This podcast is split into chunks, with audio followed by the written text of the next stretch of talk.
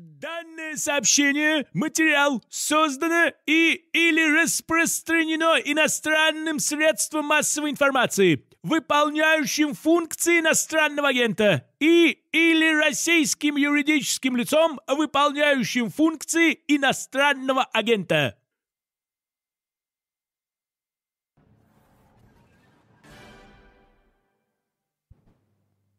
Добрый вечер, дорогие зрители. Мы, как всегда, в студии канала Рабкор. Я Борис Кагарлицкий, главный редактор канала и сайта Рабкор. Ну и сегодня мой гость Анатолий Баранов, мой старый знакомый, ну, старый товарищ. Я думаю, что, кстати говоря, кто-то, может быть, помнит, он был уже у нас на Рабкоре, ну, сколько-то времени назад, ну, в общем, может быть, уже а, зритель сменился с тех пор, ну, частично, ну, да, не, ну, не, избавя бог, нет, ну что ж, что, что, что ж так.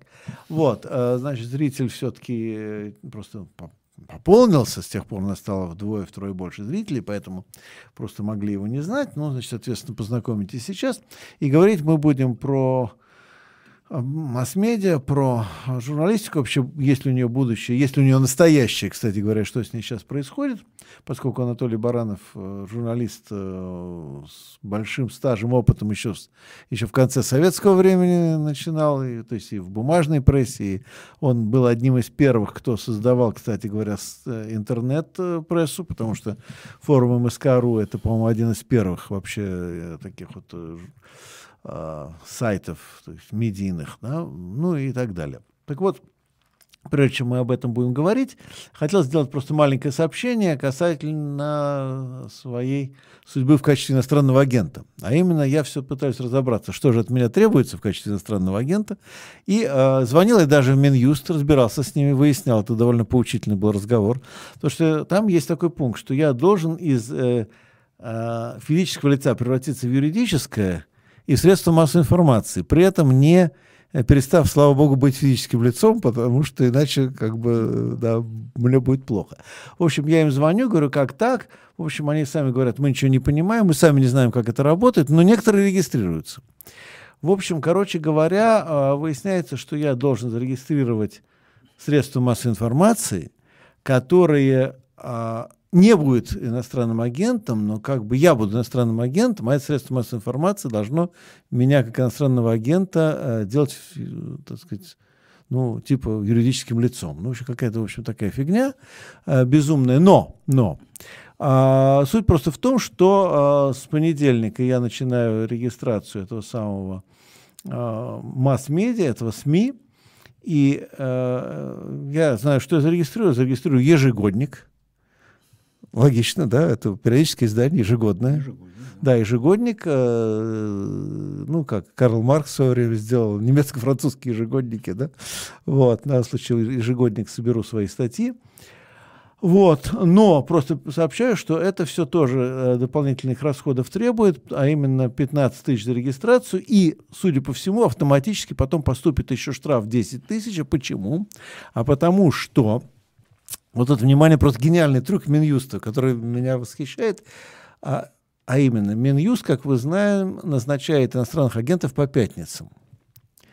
И, как мы теперь выяснили, иностранный агент должен а, в течение месяца зарегистрировать средства массовой информации, а, по которым он потом будет отчитываться в качестве иностранного агента.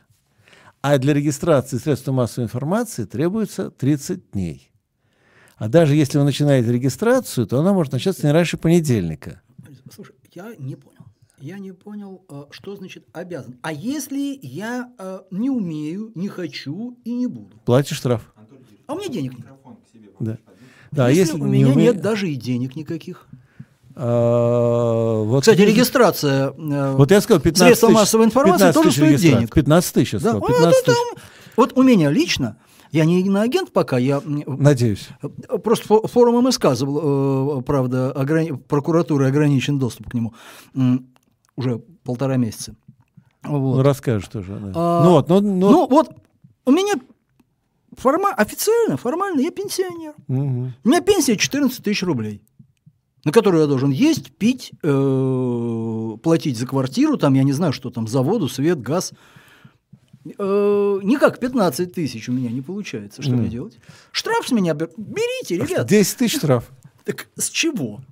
А, вот хороший вопрос. Хороший вопрос. Чего? Хороший вопрос.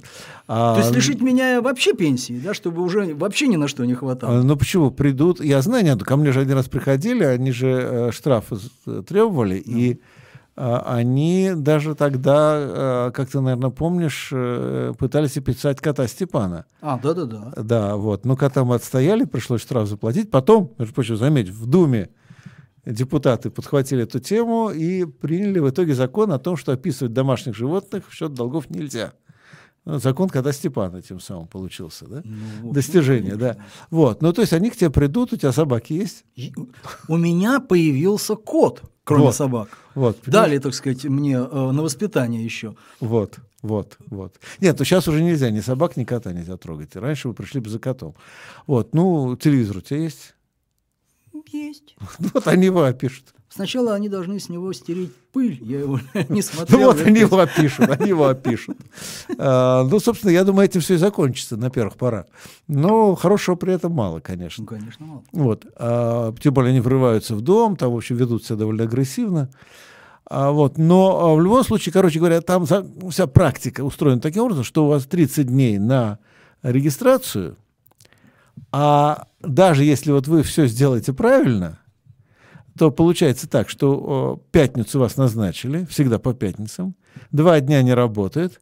То есть если даже в понедельник вы приступите, то в 30 дней не укладываете, кроме февраля. То есть вот тех, кого назначили ну, да. э, в феврале, те, у тех шанс есть, да, наверное? Выгодно. Вот, только вот а все остальные иноагенты, ну, вот они да, попадают на штраф еще, скорее всего. Ну, если, конечно, они там будут его рассчитывать. Вот, ну, то есть в любом случае я по этому пути пойду, так что, дорогие зрители, в общем, это вам намек такой очень, не очень тонкий намек, что нужно собирать деньги сейчас на... Я еще скажу одну а, Понятно, вещь. на регистрацию ежегодника и потом на штраф Средства за несвоевременную регистрацию. не очень просто зарегистрировать. Так пришел и зарегистрировал. Я тебе говорю, месяц. Не. И документация, там Сдал все дела. документы, если там какая-то ошибка, этот пакет документов вернут. И снова да, еще да, месяц. Да, да, да. А, а ошибиться там, ну, есть с чем. Да, да, да. Я да. просто сталкивался с регистрацией. Ну, тебе приходилось регистрировать Конечно. уже, да. Но раньше, по-моему, быстрее это регистрировалось. Нет, а, уже очень давно а, никаких разговоров, консультаций, ничего, окошечко. Пакет документов туда, оттуда кукиш. Все. Угу. Так, да? Ну, Поближе. К микрофону, да. Вот так? Вот Давайте вот так. Вот, да, ну, то есть, регистр... то есть регистрация 30 дней как была, так была, и, в общем, ну, короче говоря, никто не торопится, и никто никуда не рвется. Но э, мне так кажется, сейчас да, самая главная проблема даже не с регистрацией. Самая главная проблема это с содержанием вообще, вот, что ты говоришь, фон, форум, да, то при, через VPN только до тебя можно достучаться. А, да? Из России. Самое интересное, что они, э, вот этим решением uh-huh. частичной блокировки, э, они э, в той части форума, которая действительно форум, Их, который, да. да, а они добились э, обратного эффекта, потому что какие-то позитивно настроенные э, к российской власти люди э, могут попасть только через VPN, очень многие ленинцы говорят, да пошли вы, и, и, и бросают это дело. Ну, или тем более они такие патриоты, они VPN не пользуются, может быть. А вот, допустим, с Украины-то вход свободный. Ну да. Из Израиля, из Америки, отовсюду вход свободный. И поэтому сейчас такой дикий перекос э, на русскоязычную публику, которая э, живет не в России. Угу. Естественно, имеют взгляды в большинстве своем, э, ну, мягко скажем, не сильно лояльные нынешней власти. Я для этого ничего не делаю. Единственное, что я сказал, ну, ребят, ну, если вы меня уже заблокировали, но я вот всю эту чепуху даже модерировать теперь не буду. Ну, а зачем? Ну да. Уже, уже наказали, уже все. Ну, теперь... Слушай, а они как-то обосновывали блокировку? О, это самое интересное. В один непрекрасный день э, Роскомнадзор выпустил постановление о частичной блокировке некоторых сайтов. Приблизительно полторы тысячи. Такой, табличка такая. Угу. Ни мотивов, ничего. Единственное, что э, указано там, кто блокирует. Вот меня Генеральная прокуратура. Основания никакой не предъявлено. Е, да, если раньше, если раньше блокировала, допустим, что-то э, прокуратура, то что там шел э, адрес статьи, которую надо было удалить, и доступ восстанавливался. Угу. Ну, такая не сильно приятная, но не сильно обременительная, главное, понятная практика. Нам не нравится.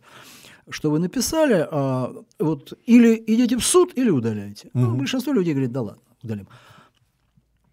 Тут от меня ничего не требуют. Я, я уже на- написал сначала, ну давайте я удалю что-нибудь, только скажите, что. Мгм. Нет, я в суд не могу пойти. Потому что, а я же не знаю, с- по поводу чего мне судиться-то. Э, э, Депутата на- нашего попросил написать запрос. Депутат написал запрос, в котором было именно то же самое. Ну, ничего не надо, вот напишите, в чем причина, и мы ее попытаемся устранить. Месяц прошел, ответа нет. Вообще нет ответа. То есть они депутаты не ответили. Ну а что, всем отвечать, полторы тысячи ресурсов. А И, потом а еще каждый были еще, списки. да, каждый еще что-то напишет. Ну, каждый, у каждого есть наверняка, ну, большинства там в этом списке наверняка есть какие-то Знакомые знакомые депутаты, там авторы или еще что-то. Это естественно совершенно. А рядом со мной там Невзоров стоит в списке. Ну, я не знаю, просил он кого-то там повыяснять, не просил. Ну, с Невзоровым мне хоть понятно. Человек уехал, и чтобы было понятно, ч- что возвращаться ему не надо, он все, что думал, значит, вывалил. Вот. Я для того, чтобы попасть в список Роскомнадзора, э, ничего с- Специально не старался. не делал. Вот как вот 24 года это все, вот, ничего не менял, абсолютно. Какие-то материалы, какие-то авторы вполне, э, вполне приемлемые. Потому что раньше было проще. Раньше на тебя подавали в суд. Ты шел в суд и оправдывался. Как правило, кстати говоря, при грамотной защите нормально. Ну, при грамотном э, подаче материала и грамотной защите не проигрывался суд. Я просто выигрывал суды у достаточно статусных деятелей. У Лужкова, например. Э, вот. Ну, по-моему, Лужков мало кто выигрывал. Э, Вот ты выиграл. Я и? Гайдар, причем я первый. Раньше. Э, Вот. э, Ну, в общем, еще были такие видные деятели, потом плюнули на это дело. Ну, что, судиться. Вот. Только позориться, потому что ж пока идет суд, хорошо, если там вот пришел, сразу проиграл, и все. А вот, например, с губернатором Московской области Громовым я судился, наверное, с полгода. За это время те факты, о которых я сообщал, успели подтвердиться. Там жуткий же был скандал. Вот это все подтвердилось. И плюс к этому я после каждого заседания суда информировал читателей. Э, О том, как развивается дело. Это фильетон такой получился. Потому что э, а- как оказалось, что э, защита Громова э, процессуально не, не сильно грамотна была. Вот. э, и там, например, вот, вы в качестве кого судитесь? Был вопрос. В качестве физического лица, в качестве губернатора или в качестве генерала. Мгм. А он все, ну, не он, Я конечно, как- а ему написали, он все там, все свои регалии, я вот. э, вот. Ему, как герой Советского Союза, он освобожден от уплаты пошлины, как губернатор, по-моему, тоже как физическое лицо. Причем он не мог э, послать свою сотрудницу заплатить эту пошлину. Как так ты? Э, Твоя сотрудница будет платить за тебя там деньги, это же коррупция. Что самому идти человеку на почту, там эту маленькую пошлину какую-то. И вот таких вот смешных достаточно ситуаций э, было много. В конце концов, где-то через полгода, вот это самое его ю- юриста из администрации области а возопила, ну все, кончание, балаган, давайте мировую и разбегаемся. Расходимся, Продолжать. Все это происходило до, даже до того, как стали рассматривать дело по существу. То есть все это на этапе вот предварительном. Это, это, ну, это, ну, может быть, даже издам когда-нибудь, как пособие. Но сейчас это все устарело, потому что нет судов. Э, Анонимный чиновник Генеральной прокуратуры вот вносит э, в список, и все. Ты не знаешь, на кому э, обращаться, на кого обижаться. Ни телефонов, ни адресов, ничего. Вот кто шил этот костюм? Мы. Ты просто видишь себя. За что? А это не твое дело. Вот судись. А как я могу судиться, если нет предмета иска? Мгм. Что отсуживать? Э, В общем, такой замкнутый круг. Ну, чисто Кавка, чисто. Да, э, но тут, вот в этом самом кавкианском сюжете, есть один неприятный момент. Эти мудрые люди э, зачистили практически все медийное пространство. Ну, конечно, осталось Russia Today, остался Первый канал, но э, это скажем так, э, песок немудрящая замена овсу угу. Генри. А, поэтому что делать? У, у нас людей-то приучили к свободе слова, к какому-то достаточно обширному, разнообразному потоку информации. У нас же еще и поток информации сужать начали давно, начиная с законов Яровой пресловутых, когда э, мы взяли и выпали из мирового мейнстрима. Сегодня в Яндексе мог прочитать, там, что там пишет Wall Street Journal и там, так далее. А, а потом раз, и только те СМИ, которые зарегистрированы в Российской Федерации, вот э, Мининформпечати. Ну, то есть, и получилось уже у нас как бы такой глобус Российской Федерации угу. сразу. А, выяснилось, что э, количество информации, которое может продуцироваться на глобусе Российской Федерации, оно уже как бы по массе не удовлетворяет. Значит, мы запросто можем прозевать там что угодно, выборы ну, в Соединенных Штатах. Не, ну, падение индексов э, биржевых, после которых почему-то наши тоже начали падать, да? Да, а почему? Ой, а мы противали, что в Нью-Йорке они упали вчера, да? Вот, вот масса-масса таких вещей. И дальше шли вот эти вот всякие законодательные э, новшества, которые все сокращали, сокращали эту поляну, потом в мирное время, повторю, у нас нет никакой войны, у нас идет просто спецоперация. А до этого не было и спецоперации, как мы помним еще. Но э, принят ряд норм, которые до степени смешения напоминают нормы военного времени. Угу. Хорошо, я согласен. Тогда вы, как меня, как члена Союза журналистов, до сих пор стоящего на учете в военкомате, причем мне 62 года, давно должны были снять, так и не снимают, э, офицеру. Тогда пришлите предписание, мобилизуйте меня, мобилизуйте, отправьте на курсы выстрел, чтобы я там месяца три по переподготовку прошел, платить мне зарплату, и за звездочки, кстати говоря, тоже, э, страховку, соцпакет. Я понимаю, стране нужно, я согласен. А так, вы фактически явочным порядком назначили меня каким-то врагом народа. Причем не, не сказали за что, не сказали, как я могу исправить свою, так сказать, э, гнусную деятельность. Ничего.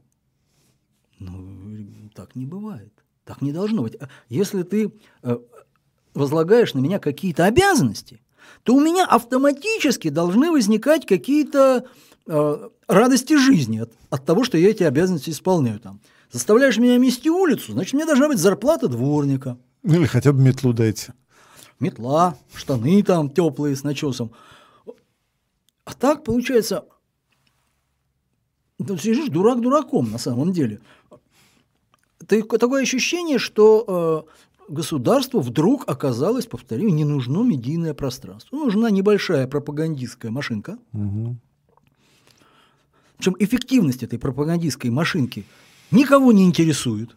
Интересует только ее бюджет и все. Как она, ну, понимаем, как пропаганда, особенно армейская, воздействует на э, неслабые умы. Никак. Никак. Вот. Но опять же так не бывает, потому что медийная сфера в 21 веке возникла э, не потому, что это захотело какое-то государство или какое-то государство расхотело. Это некий естественный э, элемент общественного прогресса. Если мы пытаемся закрыть у себя в стране какой-либо бы то ни было прогресс, э, во-первых, это не получится.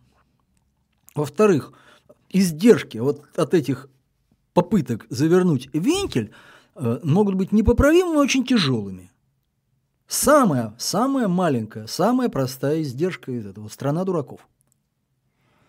Страна дураков, которые не знают ничего, что должны бы уже к своему возрасту знать, не умеют тех вещей, которые в других странах, даже не очень великих, умеет каждый школьник и так далее и тому подобное.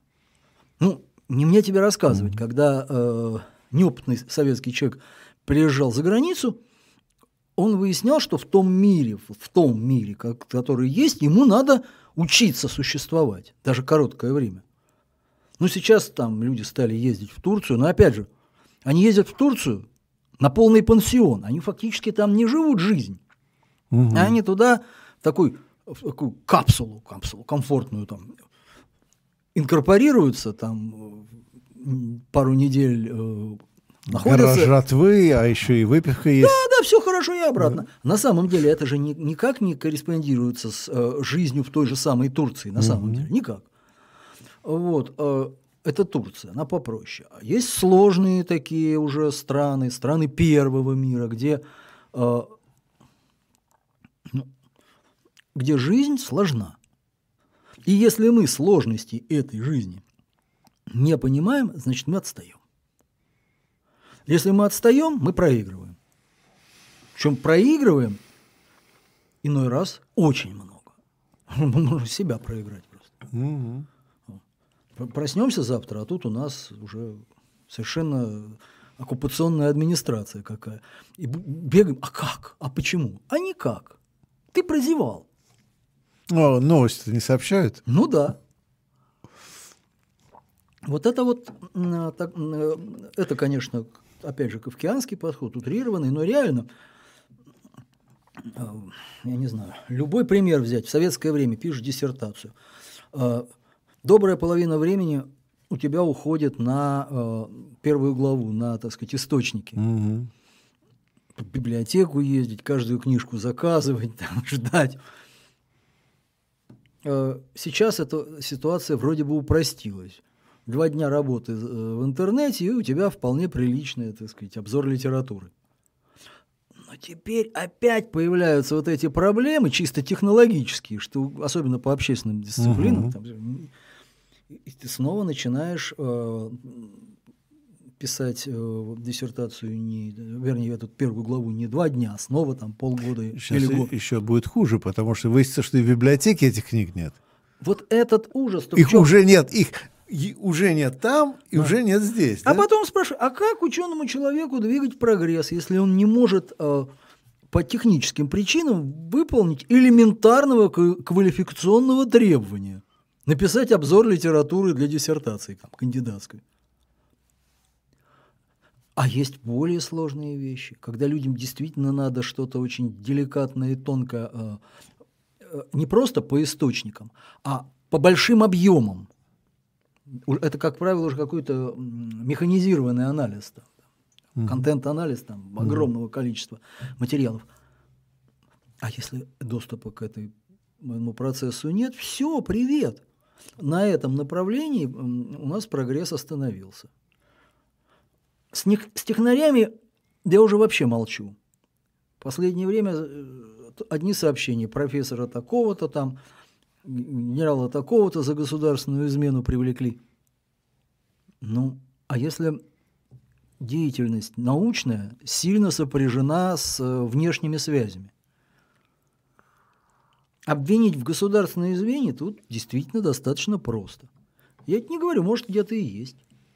Но вот у меня такое неприятное чувство, крайне неприятное, что э, э, это э, все сродни 1937 году освящен, а, осужденному на 20 и 22 съездах КПСС. То есть ничего я не выдумываю. Вот. А, сродни. То есть, в принципе, опять же, э, любого человека из этой сферы можно даже не, не только привлечь, а напугать тем, что привлечешь. И какой для него выход? А не делать ни хрена. Не делать. А она не буду. Там какую-то формальную работу выполню и все. Результат какой? Опять же, ущерб или даже остановка прогресса вот на каком-то там данном узком направлении. Но этих направлений много, они множатся. И спрашивается, а в чем мы лучше-то? Слушай, ну а как это на журналистике отражается? Потому что ну, вот понятно, что со специалистами все, в общем, становится все хуже и хуже. А вот хорошо, тебе скажут, вот тебе придут сейчас молодые люди, они писать вроде бы грамотно умеют, что, кстати, не очевидно. Не очевидно. Вот. А, ну, ладно, не умеют писать, так они умеют перед камерой правильно держаться, и вот тебе и будет журналистика. Угу. Журналистика на уровне а, первой сигнальной системы, как у моей собаки. Она гавкнула, получила хлебушка. Но вот смотри, э, действительно, э, ну, журфак кого-то производит, какой-то, так сказать, э, какой-то персонал, так сказать, каких-то новых людей Насколько обучает. мне известно, журфак и в лучшие времена производил кого угодно, особенно хороших специалистов для пятого управления КГБ, а вот журналистов, чтобы он каких-то удивительно хороших производил, так такого нет. А, кстати, интересно, почему? Это действительно факт, что почти все сколько-нибудь заметные журналисты вышли не с журфаков. Они вышли откуда угодно. Ну, откуда да. угодно. Ну, ты а, медик, да, например? Я, да, как Булгаков. Угу. Вот. А, очень просто. А кто преподает на факультете журналистики? Кто? А, журналисты, которые не смогли реализоваться в живой журналистике. Угу. А, чему учат на факультете журналистики? Массе полезных вещей. Но когда студент э, приходит, скажем, в газету на практику, выясняется, что, в общем, ему надо что-то там учить с нуля, и а то, что он умеет, на самом деле никого не, не очень волнует. Угу. В результате кто-то способный человек, кто устраивается, в конце концов, чтобы заниматься журналистикой, действительно не нужно иметь специального журналистского образования. Нужно иметь просто общее такое образование. Вот. А, но какая-то база все равно нужна. Дает ли ее факультет журналистики? А, Наверное, дает, но, скажем так, для пишущего журналиста филологический факультет дает больше для э, отраслевой журналистики техническое образование, ну, как бы лучше, да?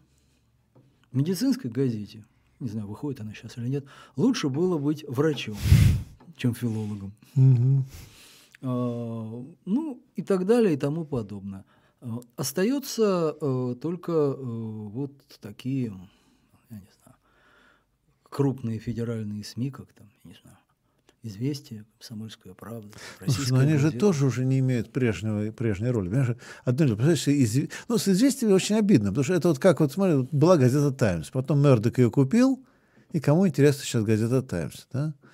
Вот, когда, как, да, была история, да, вот, все, да, да. представляем себе там, Британскую империю, там, не знаю, там, Черчилль, Крузов, все. Газета «Правда», да. которая... То же самое, была «Правда», были «Известия», где они э, Ну, у нас, э, у нас были мирового уровня, вот реально мирового, вот в топе, это среди газет «Правда», «Известия», э, безусловно, ТАСС. Это просто ТАСС было просто крупнейшее информационное агентство мира. Mm-hmm. Вот без обиняков и так далее. Э, ну, где это сейчас? Нигде. Не, ну, Можно хорошо, но... считать, что это ну, какие-то там. Ну, правда, вместе с коммунистической партией куда-то, так сказать, пошла известно. Но дно, да? а, не, а, правда была органом ЦК КПСС. Она не была а, газеткой одной из партий. Она в то время ЦК КПСС это и было э, государство, это угу. было управление государством. Это была главная газета страны. Известия тоже никогда не были известиями. Это были называя название газеты полное «Известия Советов народных депутатов». Да, конечно. Да. Вот. Где те советы? Где те народные депутаты? Э, э, это были советы народных депутатов еще до введения принципа разделения властей. То есть угу. это тоже была вот власть. Угу. Вся в полном объеме, а не э, э, говорильня, э, как э, сказал в свое время один из спикеров Государственной Думы, не знавший, что значит Слово парламент. Да, да. Да, это было замечательно. А, ну, так. Э, и вот все это, все это вместе, да, все вместе взятое, э, это не только журна журналистики касается. Э, так вышло, что в 20 веке журналистика, она стала одним из важных элементов просто культуры. Культуры, цивилизации, ну, по понятным причинам. Кто-то первый сказал, что Гагарин отправился в космос, кто-то первый сказал, что вот человек, Армстронг э, вступил значит, на поверхность Луны, это тоже журналистика. Это вот такая. А, сейчас э, в, не везде, а в одной отдельно взятой точке планеты, довольно здоровая точка, я бы сказал, такое. Я бы сказал, не точка, пятно, как ну, минимум, большое, большое такое, не маленькое. Да, а вдруг решили, что этот э, элемент культуры не нужен не нужен. Не, ну что-то там будет, там всем показать там, иностранным туристам. Вот у нас есть газета, можно подтереться. Вот. А, а, так э, не нужен. Вот тот, кто это решил, мягко выражаемся так, деликатно, очень сильно неправ. Потому что общество должно все время рефлексировать. Угу. И в отношении власти тоже. То есть обсуждать это, пережевывать. Тогда появля... сейчас это э, в русском языке слово смысл только в единственном, но тем не менее появилось. Сейчас появляются смыслы вот эти вот так называемые. Э, э, сейчас я помню времена, когда влияние прессы на власть было ощутимым. Ты сегодня написал, что ЛТП это совсем не то, что нам хотелось бы. Два раза написал, что это. Три раза написал. В третий раз выходит указ Ельцина, и ЛТП закрываются. Это реальность. Вот можно было. Сейчас вот я не знаю, что можно такого написать. Ну, самый там, вот я не знаю, вот в вердоподданной газете, в российской газете, что такого можно написать. Не то, что спустилось сверху, чтобы отразить, так сказать, уже принятое решение. А вот чтобы такое вот появилось бы снизу или сбоку, и чтобы вдруг вот правительство взяло и приняло. Я такого даже в весьма незначительных э, вопросах толком не припоминаю. Вернее, ну врать не буду. Один случай вот я помню за последние многие годы. Вот «Бессмертный полк», ребята, телевизионщики из провинции – придумали. Это бессмертный полк. И сейчас это уже совсем не то, что они придумали. Но сейчас это бессмертный полк России. Угу. Все уже украинцы, узбеки, уже не, бессмертный полк, видимо. А, а, вот. А, и а, ребят, которые это придумали, уже давно от этого дела оттеснили, кого-то даже чуть ли там не под следствием там находится. Все, этого нет. Но хотя бы, да, вот как-то перевернутом таком кривом виде, но вот медийная идея была государством подхвачена. В абсолютно неважном вопросе. Это не учетная ставка Центробанка, это не приватизация государственной собственности. Вот. Это такой частный момент. Ну вот один. Больше не припоминаю. Не припоминаю совершенно, потому что э, вот здесь появилась такая стена. Вот здесь вот происходит какая-то медийная жизнь, люди что-то там обсуждают, а вот там, такой стеной, а, происходит, черт его знает, что там происходит, оттуда периодически вываливаются всякие указы, законы. Такой черный ящик. И главное, да, но большой очень. и главное не попасть под раздачу, потому что вот этот закон может тебя же и накрыть. Закон об иноагентах, например. Ждал, не ждал, хотел, не хотел. Делал ли что-то за или против? Да вроде нет. Просто вот свалилось и прям по голове. Ну так же. Ну да, нет. Самое, кстати, вот ты не знаешь, это была прелесть, что мне же наконец пришла эта бумажка объясняющая. Я вот думаю, ну наконец, вот узнаю, наконец, узнаю, ну, да. да? Почему, за что? А в бумажке написано, просто мы вас уведомляем, что коллегиальным или там решением, э, значит, там, какой там заседание, в заседании, да, по-моему, заседание, значит, какое там отдела Минюста, вы признаны иноагентом. Все. И дальше там перечень разных законов, в связи с которыми там, они так или иначе действуют, да? Коллеги Минюст. Ну, тройка, что ли? Ну, типа, да.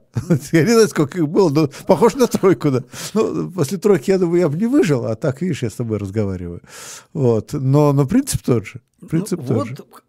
И то же самое у тебя с прокуратурой, да, просто? Кто? Она вообще не Кто? сваливалась.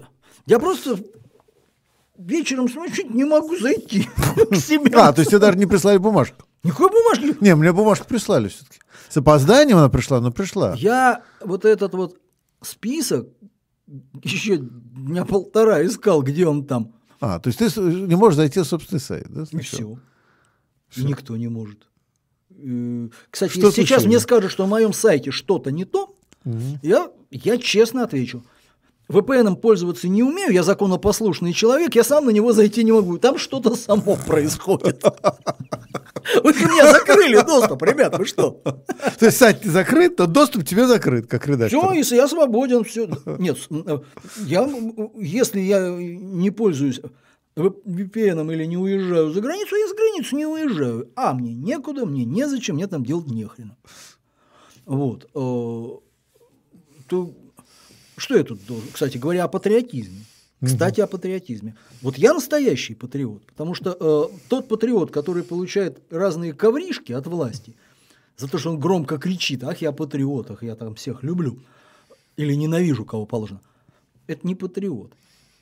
Это, я прошу прощения, говно, которому завтра э, принесут другую ковришку другого цвета, и он будет любить другое. Вот мне от моей э, великой э, родины вместо коврижек вот кренделя сваливаются. Но я при этом никуда не уезжаю, я пытаюсь, я пытаюсь честно исполнять законы, хотя они мне многие совсем не нравятся, но я пытаюсь их честно исполнять. Что, за что, почему, я не понимаю.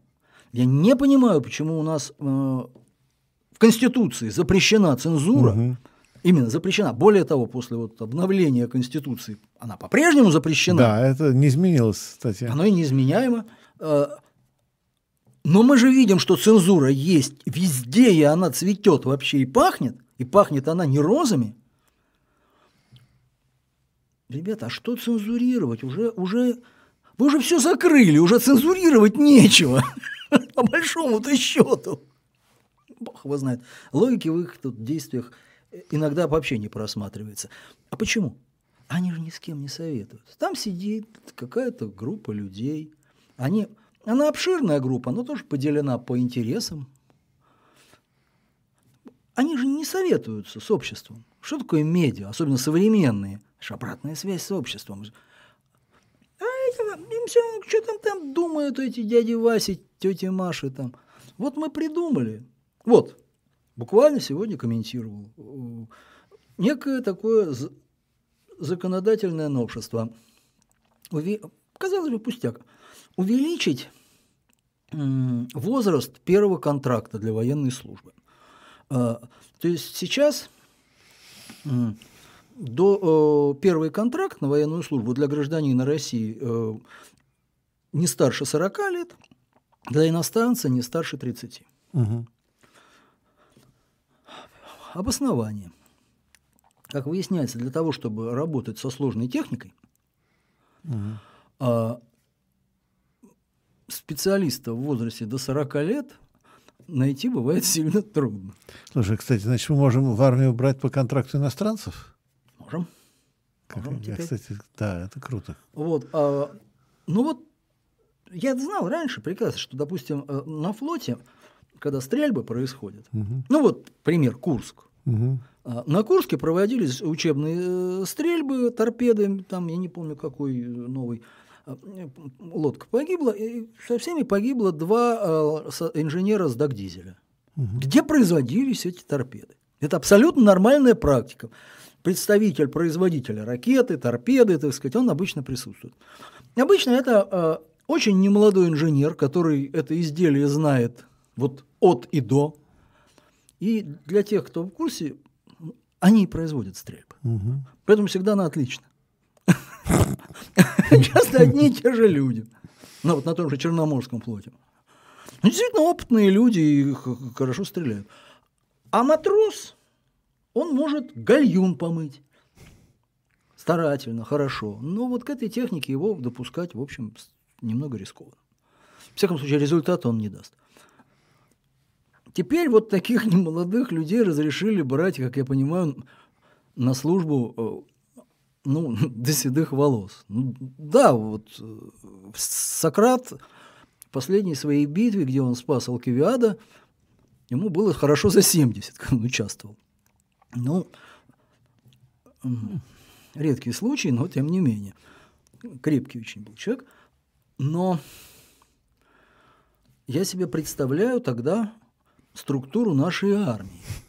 Сопливые, ничего не умеющие полковники и генералы, и какие-то пожилые старшие лейтенанты, младшие сержанты, которые все за них делают. Ну, что-то умеют и помнят еще, главное. Они единственные, кто помнит. Зачем они нужны? Они...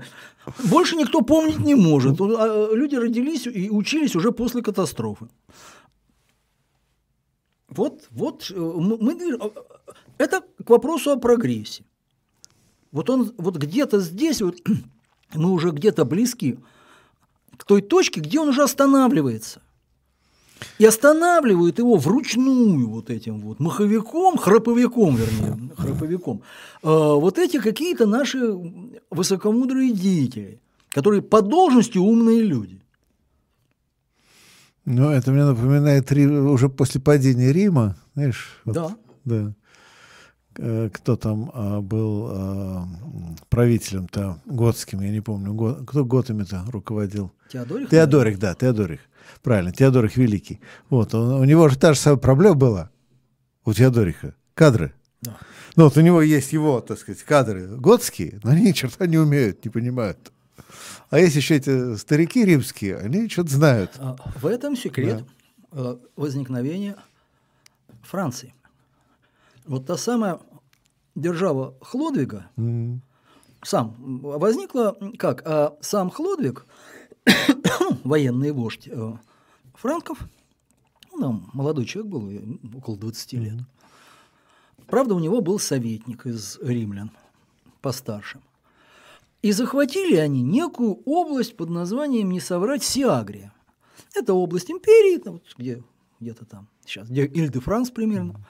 Mm. Империя рухнула, императора никакого нет, а они продолжали жить по имперским законам, по имперским, ну, как вот жили, так и, mm. и жили, но уже без императора, с местным самоуправлением.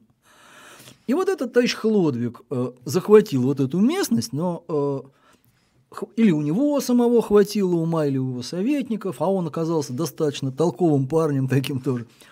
Они не стали ничего не грабить, не ломать, они дали вот этим жителям вот этой Сиагрии э, те же самые права, что и самим себе, и вот попытались э, на этой основе построить какое-то государство. Оно получилось, потому что вот те э, как бы римляне, да, они еще да, действительно сохраняли какие-то знания. Да, и знания, ну, главное, даже самые простые знания по управлению угу. государством. Эти как-то спокойно отнеслись к этой ситуации, так возникла вот Франция. Вот. А смысл всего этого только в том, что ну, кадры решают все фраза крылатая, но это действительно так. Товарищ Сталин э, столкнулся с проблемой кадров. И на самом деле старых специалистов брали, приглашали, завлекали всячески. И в промышленности, и в военном деле. Ну, в военном деле это было существенно до Сталина, еще э, в Красной армии большая половина офицеров генштаба служила именно в Красной армии. Угу. Вот. А, а, ну и многие-многие э, специалисты привлекались. Ну, понимали, люди понимали, что э, никакого, а прогресс тогда шел семимильными шагами именно технически, что без специалистов прогресса не будет. Будет толпа дикарей. Э, основные как бы, источники пополнения кадрового рабочего класса – это была деревня. В деревне умели сажать репу, но не знали арифметики в должном объеме, надо было учиться, а кто должен был учить? Вот кто-то должен был учить, передавать эти знания. У нас сегодня ситуация зеркальная. Старых специалистов навалом. Они вот, я не знаю, что делают там, на блошином рынке торгуют там, китайскими трусами. Э, не востребованы. Востребована какая-то молодежь. Бывает. Не вся. У которой, как они говорят, сейчас есть два высших образования, три высших образования. Им даже не говорили, что в русском языке это образование неисчисляемое. Оно либо есть, либо нет. Ну, что пишут в анкетах? Три высших образования. Все три получены за два года. Ну вот. А, а вот того, что называется скилл, не только education, бумажечка, вот этого опыта, вот, вот рукомесла этого нет. Поэтому можешь мне привести человека с 20 дипломами о высшем образовании в области журналистики, филологии, информатики и черт его знает еще куча дисциплин – но если он на письме не умеет выражать свои мысли, а он, скорее всего, не умеет этого делать, и этого ему не, этому его не учили, то вот, ну, не востребован. Это раньше, еще в дореволюционной России, умение выражать на письме свои мысли, это было обязательным элементом любого образования то, что потом у нас в советское время выродилось в сочинение. Угу. То есть э, это э, выражение... сначала изложение, потом сочинение. Да? Э, изложение в школе. Ну, да. Или если иностранные студенты поступали в, Россий, угу. в советский вуз, угу. они писали изложение. Да. А тут сочинение. Но дальше вот ты поступил, написал сочинение, изложил, как правило, 90% студентов, я писал, но 90% студентов просто выучивают какие-то шаблоны, шаблоны, вернее, да. абитуриентов еще.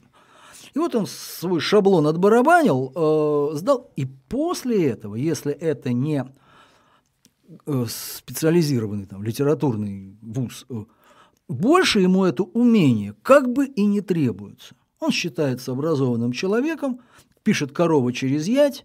Э, и самое главное, у него мысли не структурируются так, чтобы потом их изложить. Первое, второе, третье, восемнадцатое. Либо он потом где-то в процессе своей трудовой деятельности самоучкой э, это все-таки как-то, если есть потребность, и если в мозгу чуть что-то шевелится. Он это делает. Вот. К чему это? Я к тому, что есть еще важный момент э, письменное и изустная журналистика. Вот мы сейчас занимаемся изустной журналистикой. Угу. Это беда вообще-то. Потому что э, письменная русская литературная речь умирает, так же, как и журналистика, на наших глазах. Это, ну, понятно почему. Потому что, чтобы слушать вот то, что мы говорим, особого усилия прилагать не надо. Чтобы прочитать, ну, какое-то минимальное усилие нужно. Зачем это делать усилия, когда вот это можно в машине включить, там это все байду, и послушать так, краем уха. Вот. А письменную речь, ну, какое-то минимальное усилие. Но плотность-то у письменной речи раз в пять выше. Вот то, что мы говорим там, допустим, целый час, на самом деле можно изложить на полутора страничках. Угу. Но кто же это умеет, кто этим пользуется и кто это э, будет ценить? Никто. Вот в чем еще э, великая э, проблема, великая беда просто.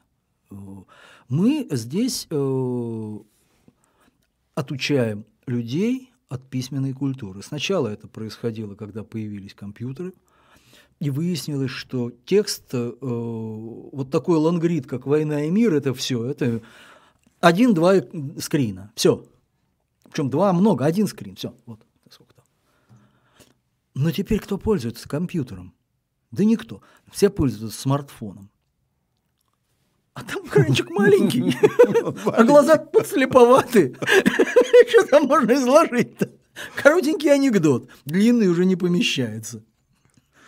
Ну да. Берестяные письма, грамоты может вспомнить. Они тоже короткие были. Ну да, потому что кусочек маленький.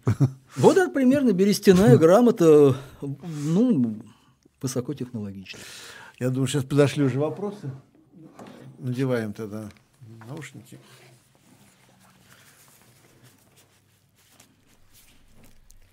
Так, э, Борис, Анатолий, слышите меня? Да, Олег Антонов за камерой. Анатолий, Слушай. слышите? Я слышу хорошо. Да, отлично. Так, а у меня вот такой вопрос. А вам не кажется, что журналистика не то, что отмирает сейчас, она просто трансформируется во что-то, что э, просто подходит под современность? Потому что людям нет смысла много читать. Потому что слишком много информации. Если ты будешь тратить время на какие-то длинные текста, то ты не успеешь за всем происходящим в мире. Поэтому журналистика не нужна. Вот эти длинные статьи журналистские, все это не нужно никому. Телеграм-каналы все это заменяют. И прекрасно заменяют. Ну, э, конечно, журналистика трансформируется в граффити. А, ну, вот, и, это, и это неплохо, что она трансформируется. В граффити? Ну, ну, граффити, короткие посты, твиты, максимум 200 символов. А, ну, а, вот, например, есть такая замечательная журналистская работа, старая, называется «Библия». Попробуйте изложить ее в твите. Ну, есть же Библия для детей. Короче, и все понятно. Ну, вот именно. А, а теория относительности для детей тоже есть? Я думаю, что, может быть, есть другой вопрос, Скорее насколько она работает. Но есть же, есть же э, капитал в комиксах. Есть капитал в комиксах, а, но уровень э, усвоения вот как раз да, на уровне комиксов. Все, я согласен с вами. Э, в принципе, и Библию можно изложить очень кратенько. Там. Э, но э, результативность этого процесса, она будет соответствующая. Потому что если вы не напрягаетесь, если вы не напрягаетесь, э, допустим, на утренней гимнастике, то у вас и мышцы не растут. А если вы э, упражняетесь серьезно, то мышцы у вас хорошо растут. Мозг устроен ну, принципиально точно так же. Если вы его упражняете, напрягаете, то у вас э, количество нейронных связей увеличивается очень сильно. И вы просто удивитесь, насколько э, эффективней эта машинка будет работать, э, ну, по сравнению с тем, что если бы вы пользовались исключительным образом э, граффити на стенах, там Маша плюс Вася равно там чему-то там. Ну, хорошо, послушай следующие вопросы. Ладно, следующий вопрос. Так, тут не вопросы, а просто пока донаты. Значит, вот такой донат. Недавно обращался к Борису Юрьевичу за консультацией по, по, по поводу темы диссертации. Сам изучаю Голландскую республику. Спасибо вам огромное. Наконец-то сформулировал тему и согласовал ее с научным руководителем. Ну, спасибо вам, да, что помните. Это замечательно. Да. Так, э, следующий вопрос. Э, Борис Юрьевич, команда, спасибо вам за вашу работу. А, как вы думаете, как можно избежать формирования устойчивой диктатуры и революционного террора после социалистической революции? О как.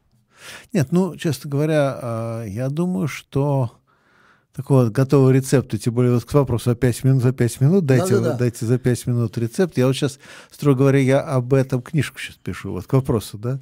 Вот я думаю, там будет изложено, что... Не думаю. надо книжку. Не надо. Если это... Нет, она будет... Нет, э, Толь, я стал короткие книжки писать, там, страниц по 200. Раньше там больше было, длиннее. 200, 200. Ну... Если бы сказал строчек 200. Нет, ты понимаешь, э, что книжка, знаешь, известная формула, знаешь, чем отличается книжка от брошюры? Знаю, брошюра маленькая. Нет, книжка, она стоит.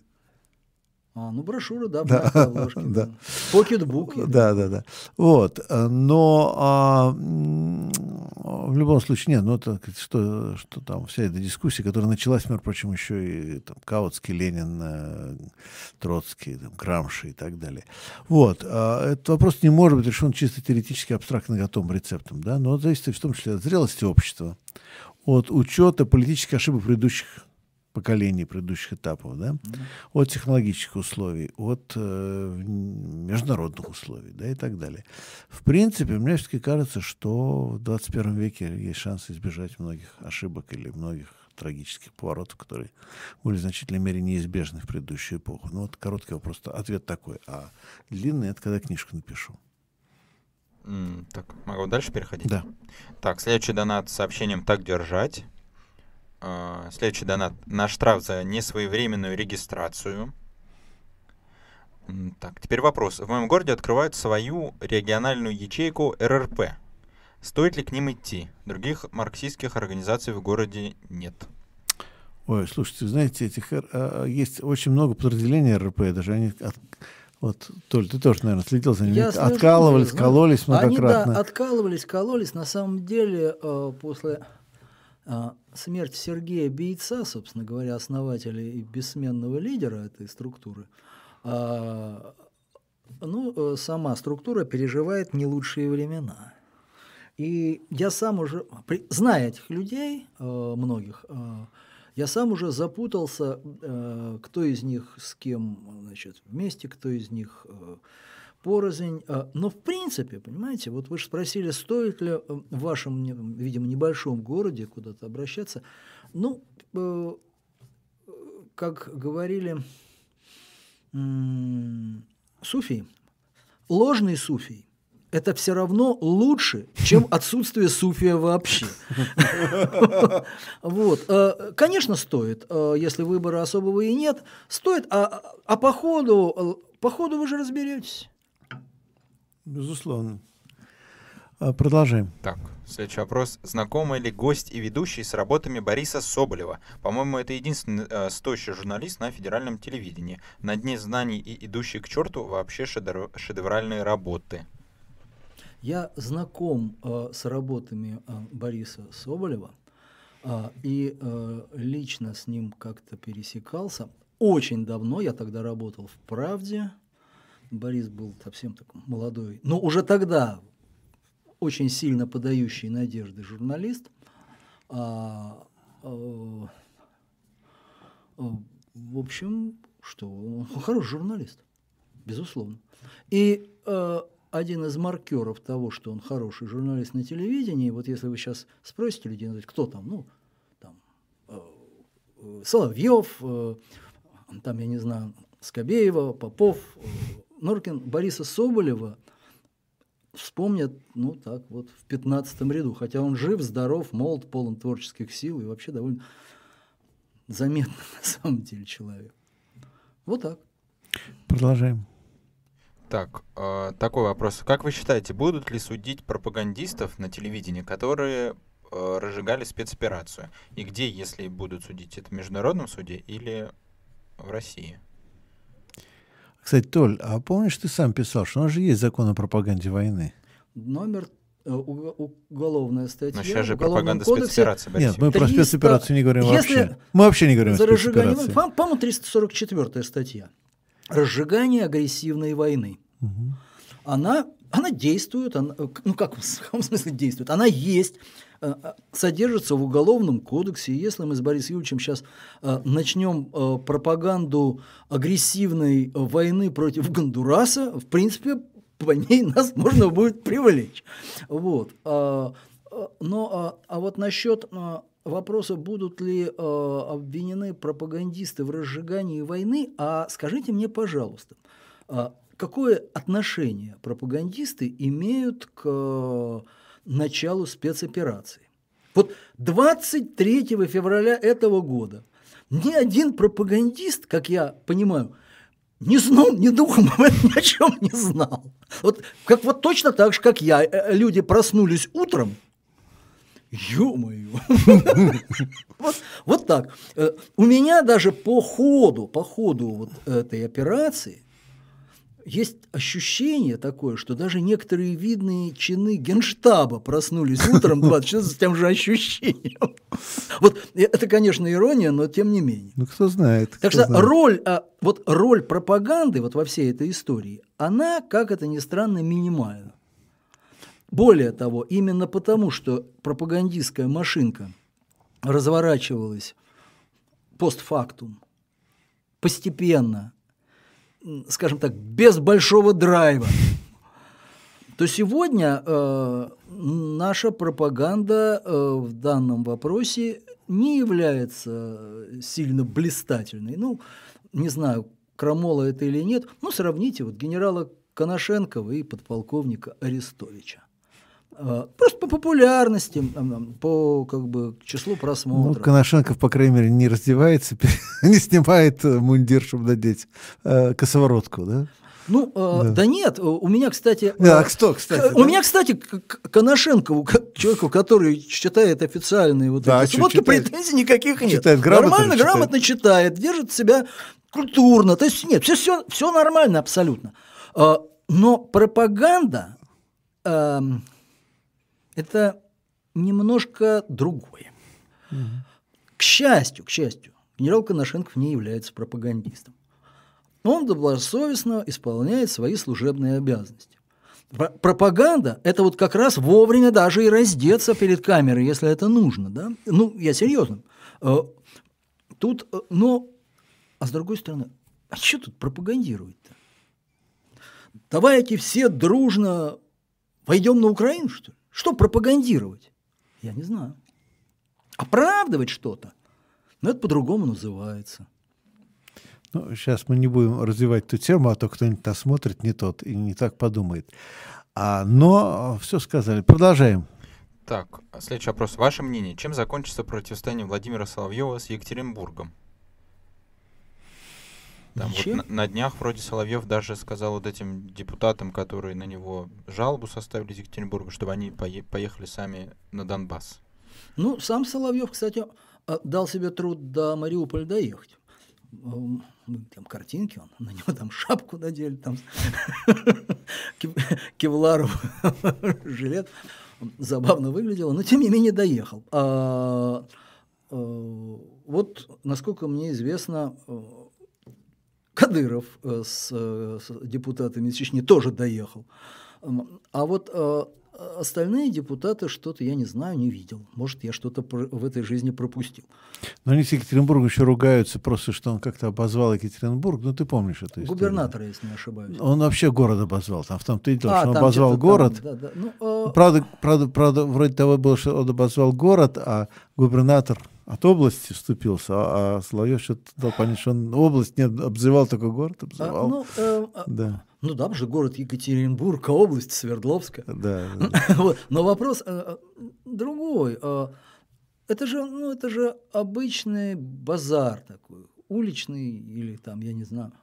Но если бы они в пивной вот это обсуждали, вот вот там Екатеринбург, там Либеросня, а ты там вот сам зону не топтал. Ну, понимаете, уровень э, дискуссии и сам предмет дискуссии, он, э, да он вообще внимания даже не достоин. Понимаете, какая штука? Ну, в конце концов, ну пусть там где-нибудь встретятся, побьют друг друга немножко. Тоже вреда большого не будет. Все, порадуются даже только. да. А, Олег. Если что, Владимир Соловьев Екатеринбург назвал центром мерзотной либероты. Ну, либероты, ну, разного Да, и после этого пошло-поехало. Да. Так, а, следующий вопрос э, сейчас. Кстати, а... он еще на Ельцин фонд э, сослался, а там, по-моему, Шойгу в правлении, еще какие-то уважаемые люди. Ну, это так, слово. Ну, продолжим. Значит, да, следующий вопрос. Э, я даже новость зачитаю. Значит, Учебник ОБЖ исключит из перечня одобренных пособий за трактовку левого экстремизма. Минпросвещение исключит из федерального перечня одобренных школьных пособий учебник ОБЖ Светланы Ким и Владимира Горского для 10-11 классов за некорректное раскрытие понятия левого экстремизма, сообщили 20 мая ведомости. Вот. А по данным издания, причиной стало. Э, изъятие стала официальная жалоба депутата Госдумы от КПРФ Ольги Алимовой. И тут, в общем, э, такой, такая терминология. Говорится, что это пропаганда ценностей коммунистических и социалистических режимов, ненависть к капиталистическому миропорядку против богатства и богатых, уничтожение материальных объектов. Э, это вот определение левого экстремизма. Ну, то есть, и вот ну, теперь... то есть, соответственно, да, любая коммунистическая, социалистическая, даже, наверное, социал-демократическая партия может подпасть под такое определение. Да, я, конечно, понимаю Алимову, а, а с другой стороны, я бы хотел тут чуть-чуть в сторонку отойти. Вот есть цензура, которой у нас нет угу. по Конституции. На самом деле она есть. Вот если мы возьмем цензуру вот советскую, официальную, которая осуществлялась главлитом, угу. большое здание вот, было на площади Нагина, оно издание сейчас есть, главлит там нет, там сидел. Вот. Это была кодифицированная цензура. То есть э, каждый год выпускались списки, вот что нельзя. Угу. Вот это вот в, касательно армии, касательно медицины, касательно фармацевтики, вот эти лекарства нельзя называть там, еще что-то. И цензор, то есть сотрудник главлита перед выходом, ну, допустим, газеты или журнала, сидел в редакции, вот, все это вычитывал, сказал, ага, Оля, у тебя вот здесь вот э, название лекарства. Вот это нельзя. Замени чем-нибудь. Толя шел и говорил, ну давайте там так, заменим. И все. Mm-hmm. Это была цензура, которая э, на самом деле не доставляла больших проблем, за редким исключением.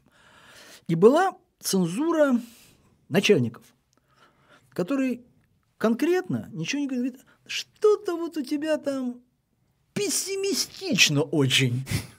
Ну, ну а что я могу поделать? Ну вот так, написал так. Нет, нет, ну, ну вот надо, чтобы оптимизм был. Вот, вот. И вот что хочешь с этим, то и делай. Так и здесь. А, вот трактовка не такая. Ты четко скажи, а, какая трактовка такая. Угу. Каким-то образом эту трактовку введи статус там, я не закона, нормы или правила. И дальше всех бери и говори, вот смотри, вот твоя трактовка от этой трактовки вот отличается. Приведи в соответствие. Вот это нормально. А если вот мне эта трактовка нравится или не нравится, или... Это независимо от того, что Алимова э, депутат от коммунистической партии. Э, это касается всех и коммунистической партии в первую очередь, чтобы не повторять свои прежние ошибки. Угу. Вот э, э, нужна здесь четкая кодификация смыслов. Вот это можно, это нельзя. Почему? Потому что вот у нас есть таблица, список, то все, вот это нельзя. Ты обязан знать, что можно, что нельзя. Как правило дорожного движения. А если вот это вот методом копания в носе, ну мы все производим вкусовой товар. Это как Марья Ивановна. Этому нравится, этому не нравится. Но это не значит, что Марья Ивановна на этом основании не имеет права на жизнь. Угу. Вот в чем дело. Это мне напомнило известную историю, ну, которую я сам слышал от Леонида Зорина, э, драматурга знаменитого советского, который рассказывал, что у него изменили смысл сцены, сцены. А он говорит, какие потрясающие, как мастера были в цензуре. Говорит, смысл сцены изменили, изменив одну букву. Одну букву в сцене изменили. Весь смысл сцены изменился. Почему? Потому что там в варшавской мелодии а Виктор а, приезжает вот в Польшу к Хелене, когда-то у них был роман, да, все. И, а, а, да, и он, а, значит, ну, уже там женат, все дела, он значит, приезжает в Варшаву. И она встречается, он с делегацией, понятное дело. Угу. И она ему говорит, ну, слушай, останься у меня. И там было написано в тексте, я не могу, я же не один. Понятно, да, все, да? И центр добавил, я не могу, я уже не один. Понимаешь, что есть смысл, да? То есть так-то не может, он с удовольствием, но просто делегация, стукачи, там все, все дела, ну, да? да? Да, Вот. А я уже не один, ну потому что я женат, я ну, как женатый советский человек, я же не буду изменять жене. Вот одна буква, одна буква изменила весь смысл сцены, да?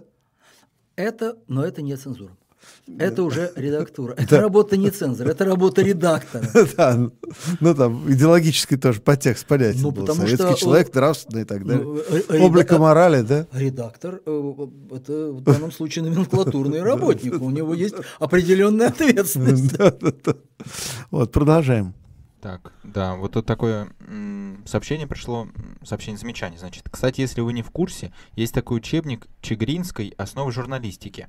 Прочитав введение этого учебника, можно составить представление о журналистике. Вот. И пишут, что там введение на один лист А4 всего. Понимаете, можно себе представить, составить представление на основании одной страницы из учебника, написанного пол, полвека назад. Вот, а, но нельзя составить себе исчерпывающего представления об этом. Есть такая а, старая советская формулировка «практика критерии истины». Если вы, освоив одну э, страницу из учебника Чигиринской, сможете работать журналистом, честь вам и хвала. Да, вы гений. Нет, тогда вы, видимо, журналист просто от рождения. Да. Продолжаем. Так, вопрос не по журналистике. А, как вы относитесь к творчеству Вадима Кожаного и, в частности, его концепции черносотенства?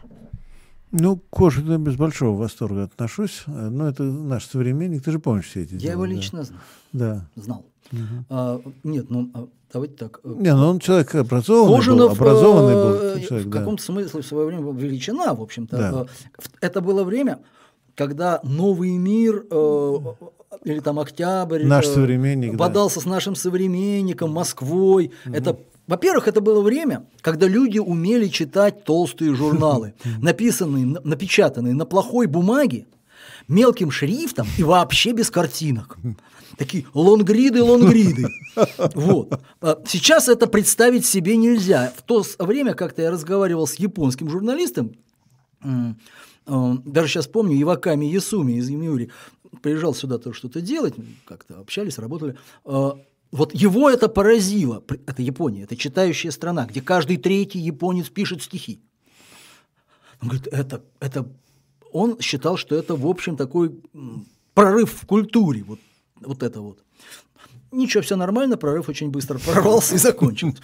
Вот. а, И вот в эту эпоху а, Кожанов был одним из Лидеров мнений, лидеров, как да, вот сказали, да. Духовных лидеров, безусловно, должность у него там была э, невысокая, А, да, из лидеров одного из противоборствующих направлений, ну, таких а, патриотов против либероты, наверное, да, как бы сейчас сказали. А, Вот это либеральное направление, вот такое патриотическое, вот, это так. Ну да, да, Да, да. Кожанов, ну да.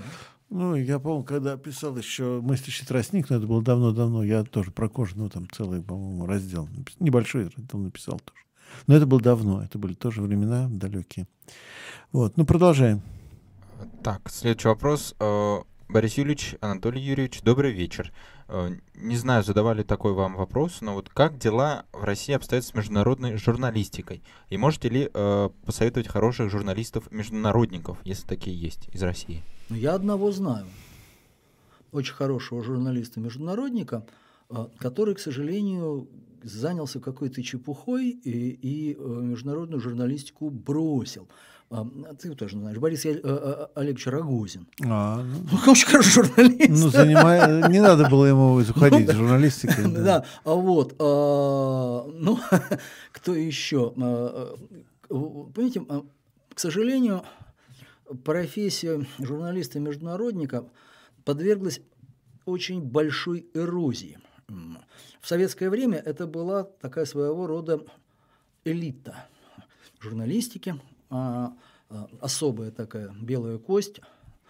А, А сейчас ну, мир открылся давно, а, появилась возможность э, читать о событиях там, за кордоном, а, собственно, из первоисточников, а не в изложении э, наших международников. А, Поэтому тут такая эрозия произошла, конечно. Собственно говоря, э, именно значение вот это вот, а, социальное, социальные позиции видных международников как-то так э, просели. Э, основным э, у нас международным таким агентством было агентство печати новости, которое э, сейчас называется РИА Новости. Э, Но сейчас мы знаем, что РИА Новости э, в основном работает на внутреннее потребление. Э, э, Они дают международные новости, но опять же, вот для внутреннего, для объект, объект влияния – это вот внутренняя политика. Э, ну Вот. Кто еще за Ну, были там журналы «Международная жизнь», еще что-то. Все это поисчезало. За- Ну, в общем-то, за ненадобностью. Если люди не хотят читать по-русски про то, что происходит у них вот в соседнем доме, он будет читать там про то, что происходит в солнечной Гондурасе, что ли. или даже в Соединенных Штатах Америки, э, идет некоторая э, такая социокультурная деградация. э, Провинциализация происходит. да, То, да. кстати, не только у нас. Вот интересно тут деталь, я хотел тут схватить. Смотри, что когда мы были вроде бы отрезаны, но смотри, как вот, помнишь, программа «Время», смотришь с 15 минуты, да? Потому что первые 15 минут это трактора вышли на поля, очередной съезд, там, значит, доклад Леонида Ильича. А с 15 минуты, ну, там, что происходит в Гондурасе, да, что происходит в Индонезии, что случилось в Африке. И смотришь, и интересно. И вот смотришь и знаешь, да, знаешь, что там где происходит. Ну, знаешь, обсуждать даже можно начинать, да. Вот. Ну, благо своего неинтересного, ничего интересного нет, а вот тут интересно. Сюжеты, динамика, там, какая драма, Мир да? большой. э, Драма, да. Мир большой и чертовски интересный. Да. Вот. Потом обратная история пошла. Мы зациклены на то, что у нас происходит, то, что вовне, это там так, где-то, да. Вот. Но посмотреть в этом смысле интересно на западную прессу. Вот смотри, сколько было журналистов, которые сидели в Москве, иностранных. Много. Очень много. Сейчас в разы меньше, в разы. А не И- нужно, во-первых. а, во-вторых, а, закон Яровой. Ну, это понятно. Но я хочу сказать, что в принципе, мне кажется, вообще сейчас вот эта такая провинциальность стала глобальной, такая глобальная провинциализация, да? Ну, институт а, проблем глобализации существует, э, э, и термин глобальная деревня придумали. А нет, это еще, Но это по-моему, давно даже еще раньше. Это Тоф- еще это уж то- у Тофлера есть. Вот даже до Тофлера еще Да. где-то было. Но, но, но мы дожили до того времени, когда а, а, из теории это все стало да, вот ну, да. нашей реальностью. Вот оно. Да, то есть происходит такая провинциализация, и э, ну, действительно меньше знают люди о, о- о внешнем мире сейчас, да? Это, это реальный факт. Так уже а, Не только у нас, есть общем дело. целое э, общество, э, которые доказывают, что Земля не круглая. Ну да, но это всегда, Плоская это было- я земля. думаю, всегда были такие замечательные люди. У них даже целый свой теоретический базис есть такой. Я думаю, что на- можем найти тех, кто будет э, доказывать, что Америки нет. Что Колумб откры- э, всех обманул. Фейк это, все, фейк. Это был. чистый был фейк, да. Приехал, бабки получил, э, э, и все. Да. А- Олег, продолжаем. Так, следующий вопрос. Как вы оцениваете работу украинских СМИ? И можно ли их работу сравнивать с российскими в плане расчеловечивания идеологического врага? Ну, два вопроса в одном. Ну да, ну, во-первых, до и после, да, так сказать, если рубеж взять. Вот я не знаю, я, кстати, не очень слежу, потому что я, еще, что есть еще на украинском языке свой целый Я трохи да. розмовляю українську мову. Ну, не, ну, но, лю- а, почитать я тоже могу, но, но а, там нужно, а, нужно разбираться еще Я в этих должен изданиях. сказать, что а, украинская журналистика, как явление, а, она всегда изначально, конечно, в профессиональном плане на порядок слабее центральной, Мгм. не московской, не российской, центральной. Это же была когда-то это все наследие Иерархия, центральной журналистики э, советской. А, а сама пресса слабая. Но э, если я уверен, что человек интерес- э, спрашивает не о Не, ну, что газетах, было, а то, что журналах, щас, да. не о телепрограммах, а он спрашивает о, э, сетевых ресурсах, которые к журналистике могут и не иметь отношения.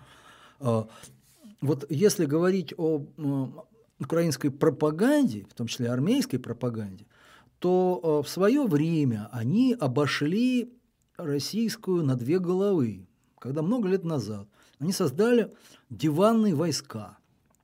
То есть это э, толпы людей, это десятки тысяч людей, в том числе и за мелкие денежки, а, работающих а, в определенном направлении. Он сидит буквально на диване, да, и вот он э, там комментарии пишет, э, какие-то посты такие вот. э, Они, и они создали вот большую, можно сказать, глобальную систему вот этих диванных войск. Ну, фабрика троллей же у нас тоже есть. Наша фабрика троллей, э, она с точки зрения своей смысловой насыщенности на порядок слабее. Почему? Там просто при... сидят люди, получают денежку там за каждый там пост. И, честно говоря, мотивации никакой. Тут охвачены десятки тысяч действительно добровольцев. Угу. Вот, которые э, действительно э, считают, что они несут службу Родине. И, поэт, и э, тут просто вот э, массовость в сочетании с мотивацией результат дает. Результат дает, мы его видим. Э, что противопоставляется сегодня с российской стороны? Это просто смех. С российской стороны закрываются сетевые медиа сотнями, уже тысячами. Большие, маленькие, разные. Ну, тот же форум МСК. Угу. Конечно, есть доступ из России по VPN. А с Украины-то свободный. Я вот об этом говорю. А с Украины свободный. И поэтому сейчас вы зайдете на дискуссию и увидите, что там преобладание украинской пропаганды. Кто это организовал на моем ресурсе? Роскомнадзор. Вот, успех российской пропаганды. Раньше был какой-то паритет, какая-то была дискуссия, а сейчас просто ну, массой давят. Массой давят, а я не нанимался э, заниматься российской пропагандой. У меня другая профессия, я журналист. Я не нанимался, поэтому э, вот, вот вам результат. Великий успех. Был паритет, стало очевидное поражение. Слушай, ну вот если взять таких персонажей, как Гордон, например, тебе не кажется, что он похож на нашего Киселева там, или Соловьева, только с другой стороны? Или все-таки профессионализм выше? Мне трудно оценивать профессионализм людей, которые... Э, ну, он-то пропагандист, на мой взгляд, все-таки ближе к пропаганде. Неважно. Э, э, ну, все-таки я э, не являюсь лицом Первого канала у нас, как Соловьев, с моей стороны будет э, достаточно жалко э, пытаться оценивать его работу. Mm-hmm. Да? Ну, это, это пусть оценивает э, либо тот, кто его является работодателем, либо вот mm-hmm. широкий ширнормас, как говорится. Mm-hmm. Та же ситуация с Гордоном. А, ну, э, мне, например, ряд э, последних его эфиров э, не нравится в силу того, что это явно пропагандистские вещи. Когда он там трагедию в Буче там освещал, еще что-то. Э, там, ну, понимаете, ну, а правда ли, что российские войска съели попугая?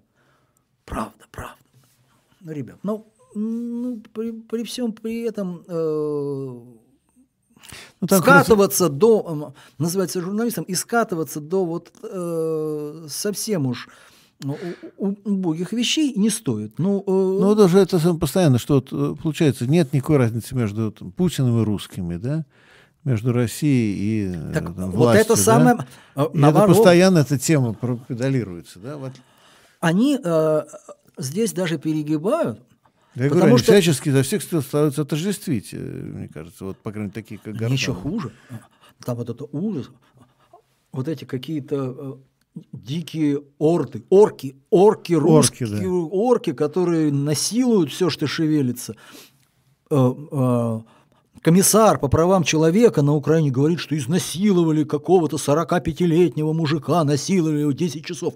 Покажите мне, кто может Извините, у кого встанет 10 часов на 45-летнего мужика? Ну, это же бред какой-то, понимаете? Я же не говорю, что ничего нет, что ничего не было, что все замечательно. Нет.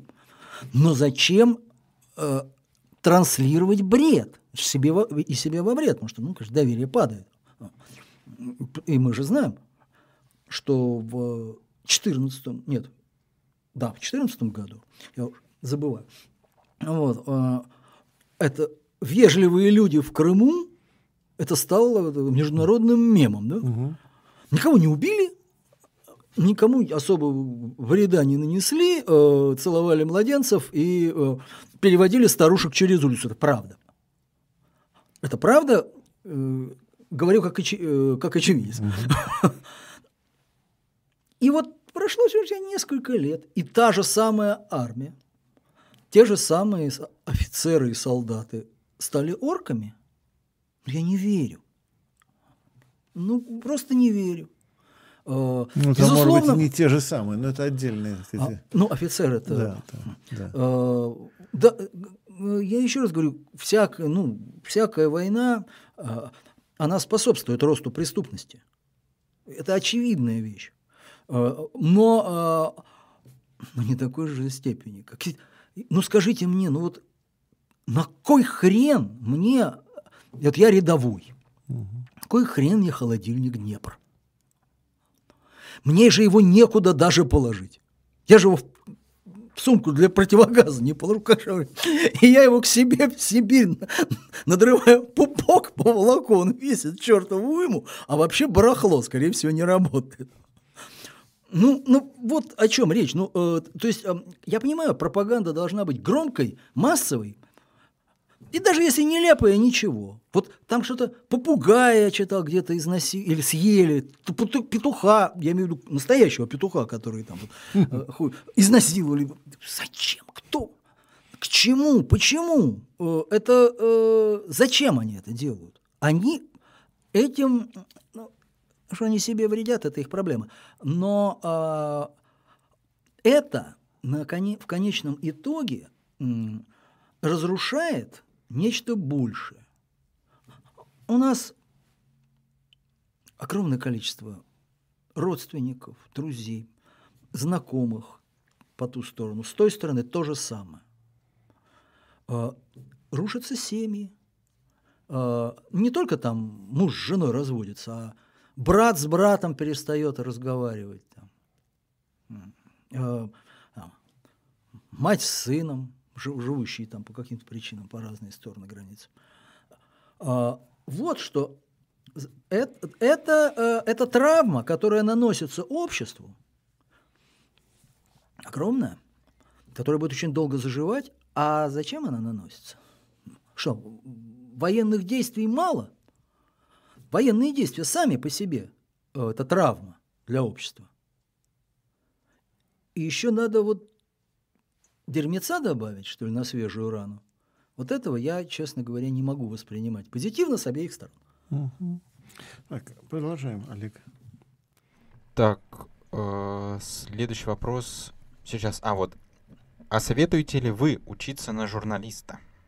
Нет. Ну, что тоже не на журфаке. Только что сказали учиться чему-то другому, потом заниматься журналистикой.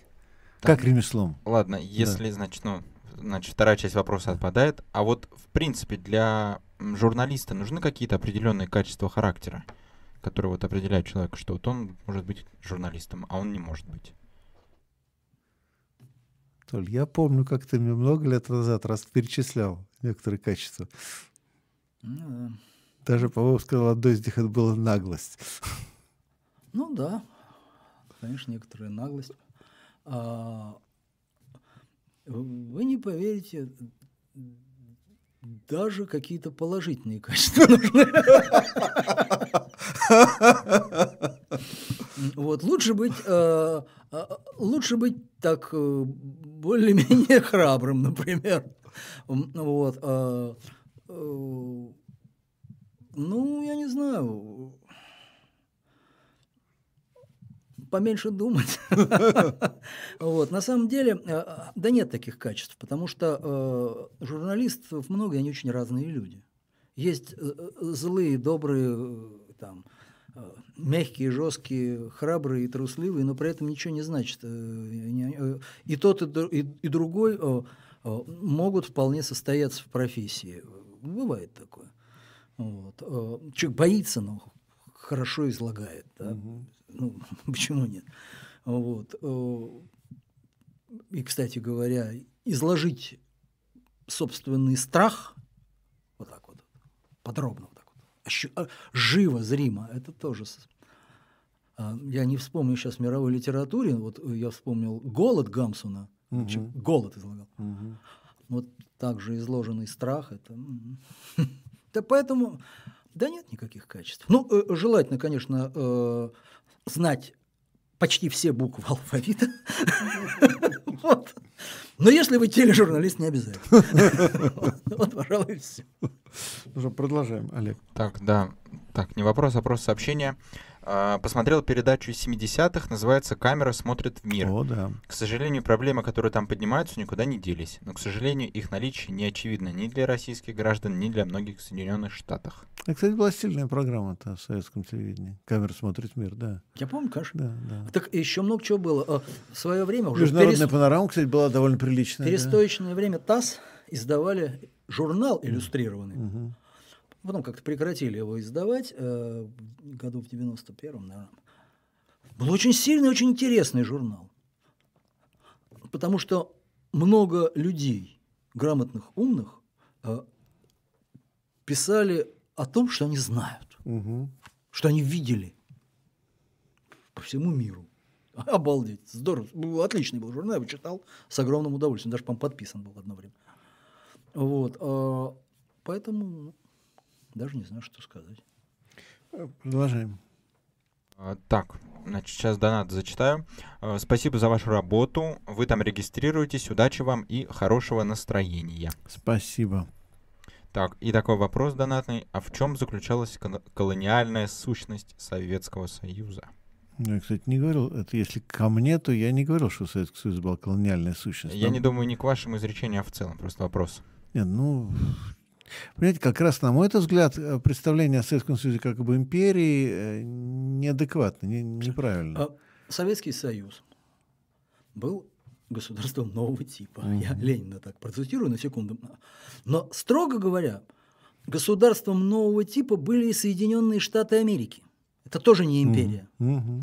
И во многом э, вот именно в государственном устройстве Советского Союза немножко драли, э, так сказать, большевики немножко и из американского опыта, не только в технике, но и вот э, в этом. Поэтому э, а, а, это не империя, б, республики СССР ни разу не были колониями. Мгм. Ну, просто чтобы вот снять вопрос вообще навсегда. Вот есть такая страна Украина, есть такая страна Белоруссия. Вот в 1945 году при образовании ООН Украина, Украинская ССР и Белорусская ССР были э, равноправными с СССР членами ООН. Ну, я, кстати, тут я скажу, вот это тоже было взято из западного опыта, а именно э, при создании Лиги наций Британская империя сделала Индию отдельным членом Лиги наций, тоже на том основании, что Индия внесла очень большой вклад и так далее. Ну, так сказать, В данном случае, я только хочу сказать, н- ну, а, Когда Индия была еще колонией. Она да, была понимаешь, еще э, колонией, ну, может быть, но в принципе просто э, при- представить себе, что э, к колонии, к черту, э, у нас украинцев глав государства, э, глав СССР, Да. Украинцев больше, чем русских. Ну да, да. Как-то, э, вот, э, поэтому э, нет, конечно, какая колония? На- у колонии сниженные права Мгм. в ряде вопросов в отношении метрополии. Граждане солнечного Таджикистана и граждане РСФСР были абсолютно равноправными. Такой же паспорт, Мгм. такая же свобода перемещений. э, И, в общем, такие же возможности. абсолютно. Приехал, устроился на должности. работу. Да. Да, да, да. Да про- а, что там, вон, возьми состав политбюро. Весь интернационал. Э, Продолжаем. А, Так, следующий вопрос сейчас.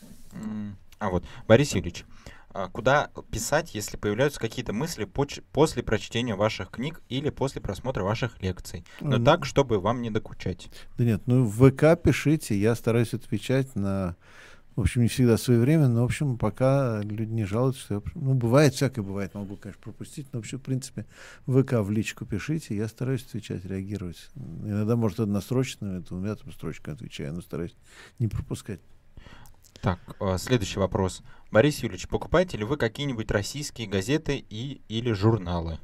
Знаете, вот уже перестал, уже несколько лет, вообще бумагу перестал Какой покупать. смысл, когда это есть в сети? Нет, минуточку, есть нюанс. Я, а, например, в кафе или в самолете, вот к вопросу о журналах, да, самолете. Я читаю бумажные ну, тек- конечно. э, да. Поэтому я периодически подхватываю где-нибудь то профиль, то эксперт, э, то значит, российскую газету, хоть, ну, а что, приходится... Ну, она профессионально сделана, на самом да, деле. Да, что да, да. Вот. Ну, ну, то есть все. Коммерсант, коммерсант. Ну, ну, я их не покупаю, я их беру Ну, бесплатно. понятно. Вот. То ли я не знаю, как ты. Ну, мне- То же самое, наверное. Нет, э, я просто чаще перемещаюсь на машине, Поэтому ты даже... Поэтому мне как-то и листать несподручно. А. Вот. э, И уже много лет я э, пользуюсь сетевыми э, вариантами этих же самых бумажных СМИ. Собственно, я ими пользуюсь каждый день регулярно. И Это моя работа. Ну, Вот. еще я стараюсь в PDF-формате ловить э, издания. Почему? Потому что мне для цитирования удобнее, чтобы точно знать. Там, Ну да, дата, страница. Страница, дата и так далее. Ну, да. с другой стороны, э, заодно можно посмотреть, э, что там с версткой, с дизайном. Мгм, мгм. Да, тоже. да. Что-то может почерпнуть. Мгм. Продолжаем. А, так, следующий вопрос. Не была ли главная ошибка российской поп-культуры героизирование журналистов в 90-е, взглядовцы, ведущие и так далее? Довольно много скользких типов вместо людей труда.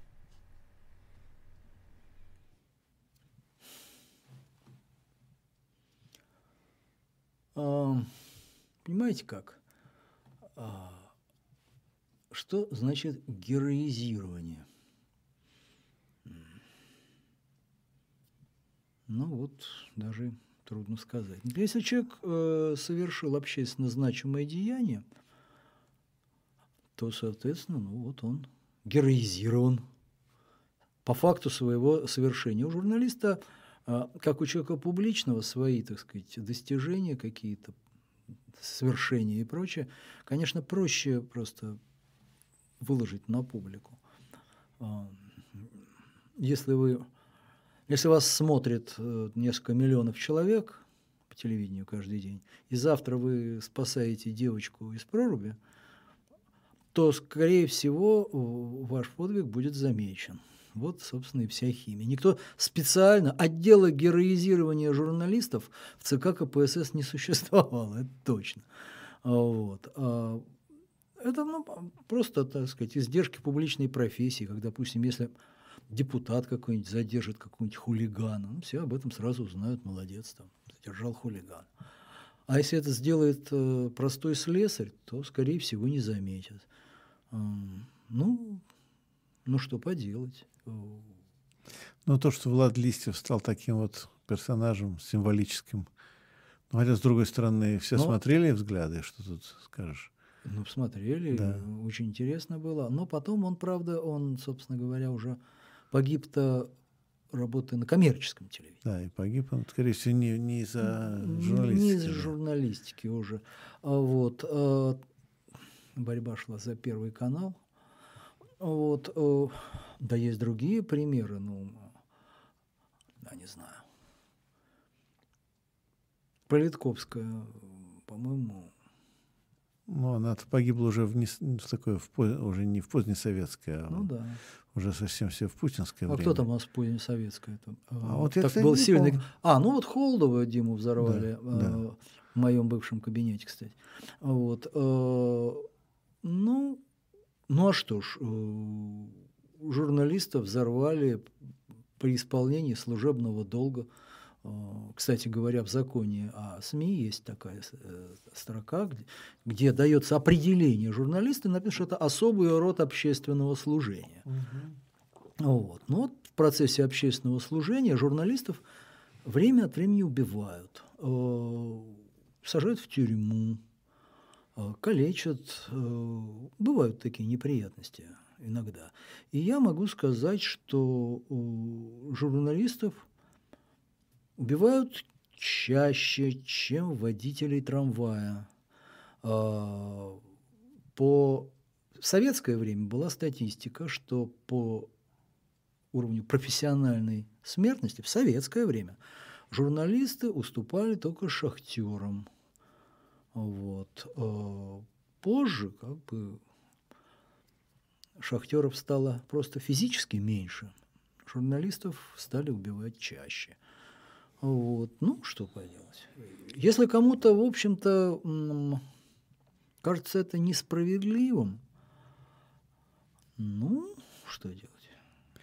Олег, продолжаем. Ну, получается, что одно из основных э, качеств, необходимых журналистам, это быть готовым к тому, что резко может оборваться жизнь или может оказаться за решеткой. Думаю, что это не только журналистам нужно сегодня, быть готовым. Сегодня, да, сегодня с этим все очень равноправно. Да. Вот. Э, если уж говорить о оказаться за решеткой, ну, пожалуйста. Вот Борис Юрьевич Горлицкий. В советское время э, за э, попытку э, продвижения идей нового социализма, не за антисоветскую деятельность, нового социализма, год провел в Лефортово. В, э, в а, антисоветское время Э, в 93 году осенью вот э, э, лично вытаскивал Борис Юрьевича из Кутузки, где он был с рядом еще очень достойных людей задержан задержан за дело. Они, э, в общем, участвовали в боевых действиях ну, по защите Дома Совета. Ну, прямо боевых действий были участвовали, ну, машину, были в Доме Совета. Ну, были на машине, да. Машину конфисковали, Совета, да. наряд разоружили. Я все помню. А, три, ну, э, три, э, потом опять э, парадигма, так сказать, российская сменилась. Вот сейчас он пока, правда, не сидит, вот и на агентом работает. Ну, я сидел сейчас 10 дней недавно. А, да, вот сидит. Вот Все нормально. Сидел 10 дней. Понимаете, ну, вот так. Вот готов он или не готов? Готов, Привык уже. Привык уже, да. Вот, ну хорошо, продолжаем. Так, да, следующий вопрос. Ваше мнение, а кто-нибудь стоит за Анатолием Шарием?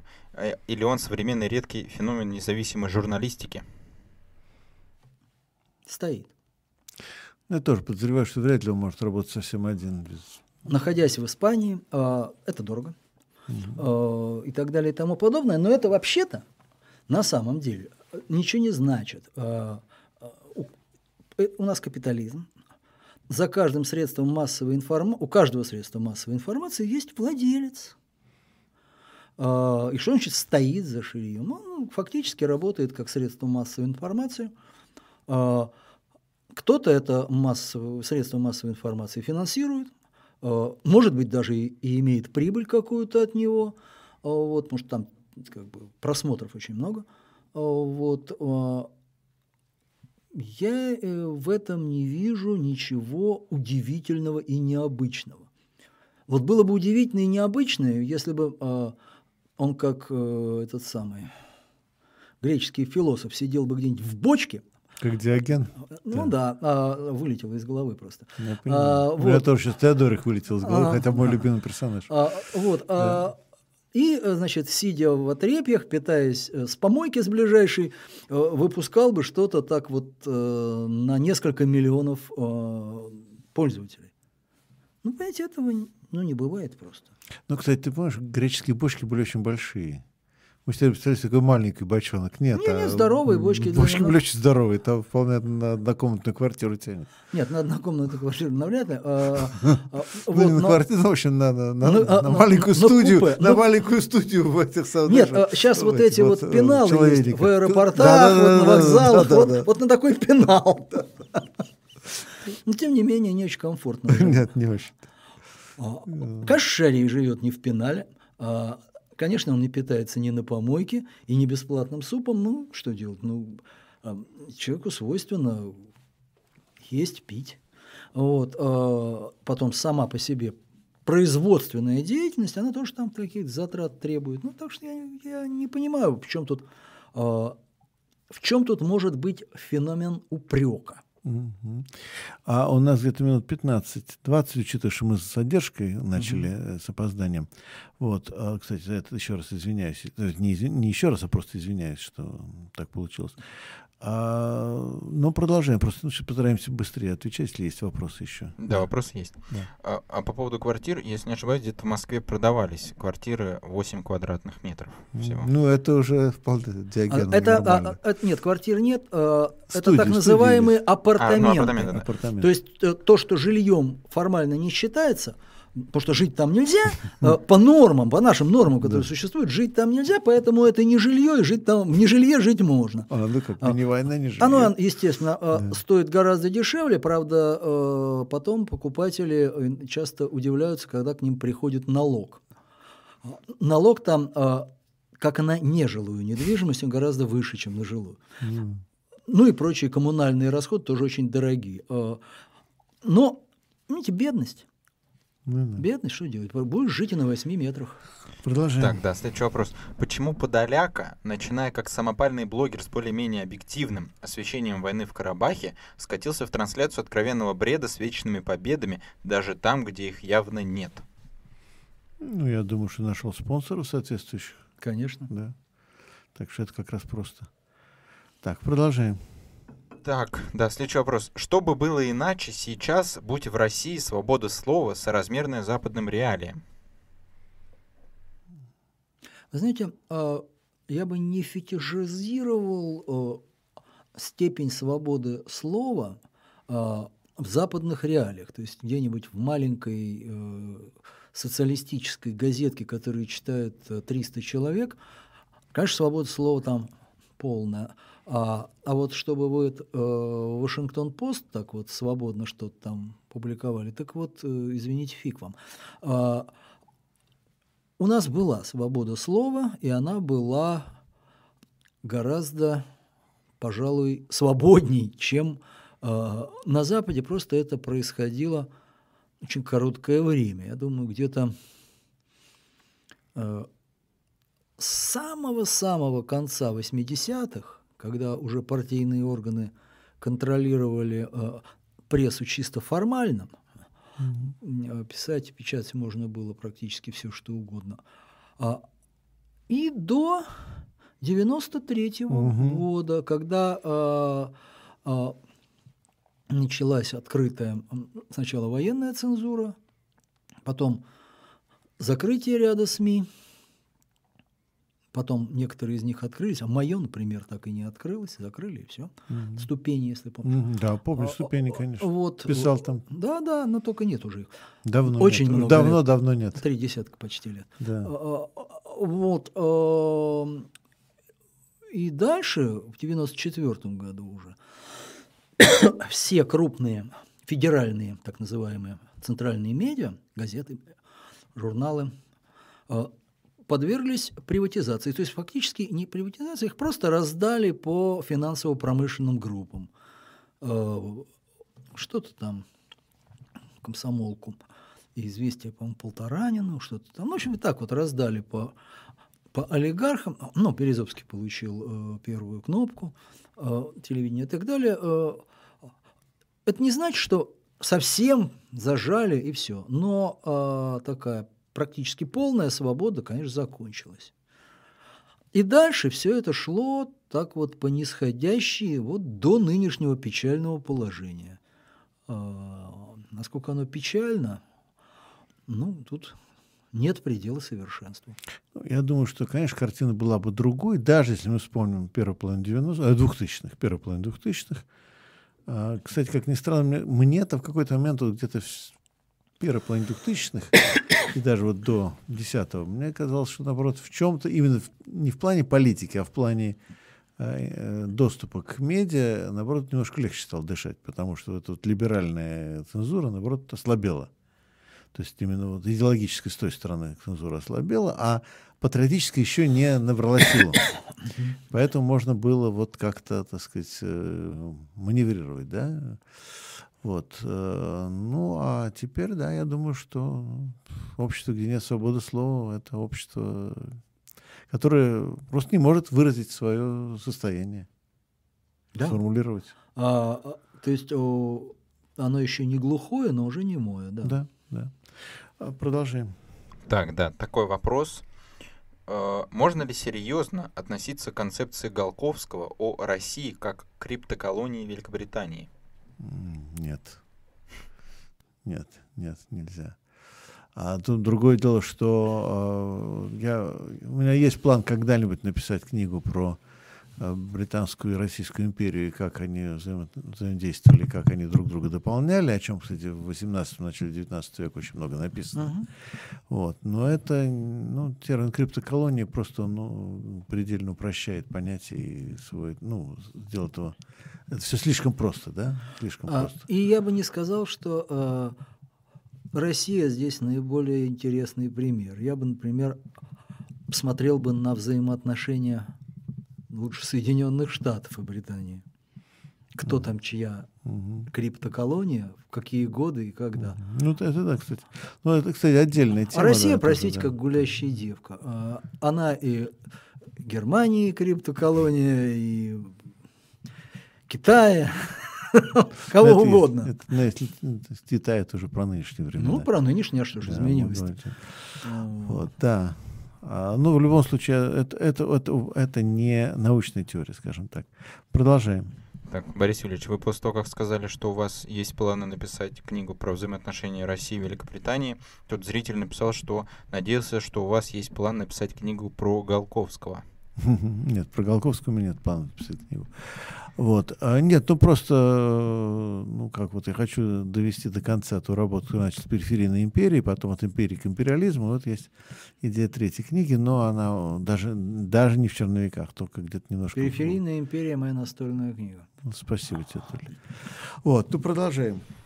Так, а, такой вопрос. Где можно узнать новости оперативнее всего? Такой общий вопрос. Ну где ты узнаешь первые новости? Это зависит от того, э, откуда новость. Земля круглая. А, Понятно. же. Э, Сначала все просыпаются на Востоке. И поэтому, э, ну что там, агентство Синьхуа. А Потом Россия такая протяженная. У нас что-то. ну, BBC просыпается. э, Ну и в конце концов, там, я не знаю, CNN. Нет, ну технически это я больше всего сейчас перешел в Телеграм. То есть я утром, конечно, так вот немножко пролистываю телеграм-каналы. Раньше было очень удобно.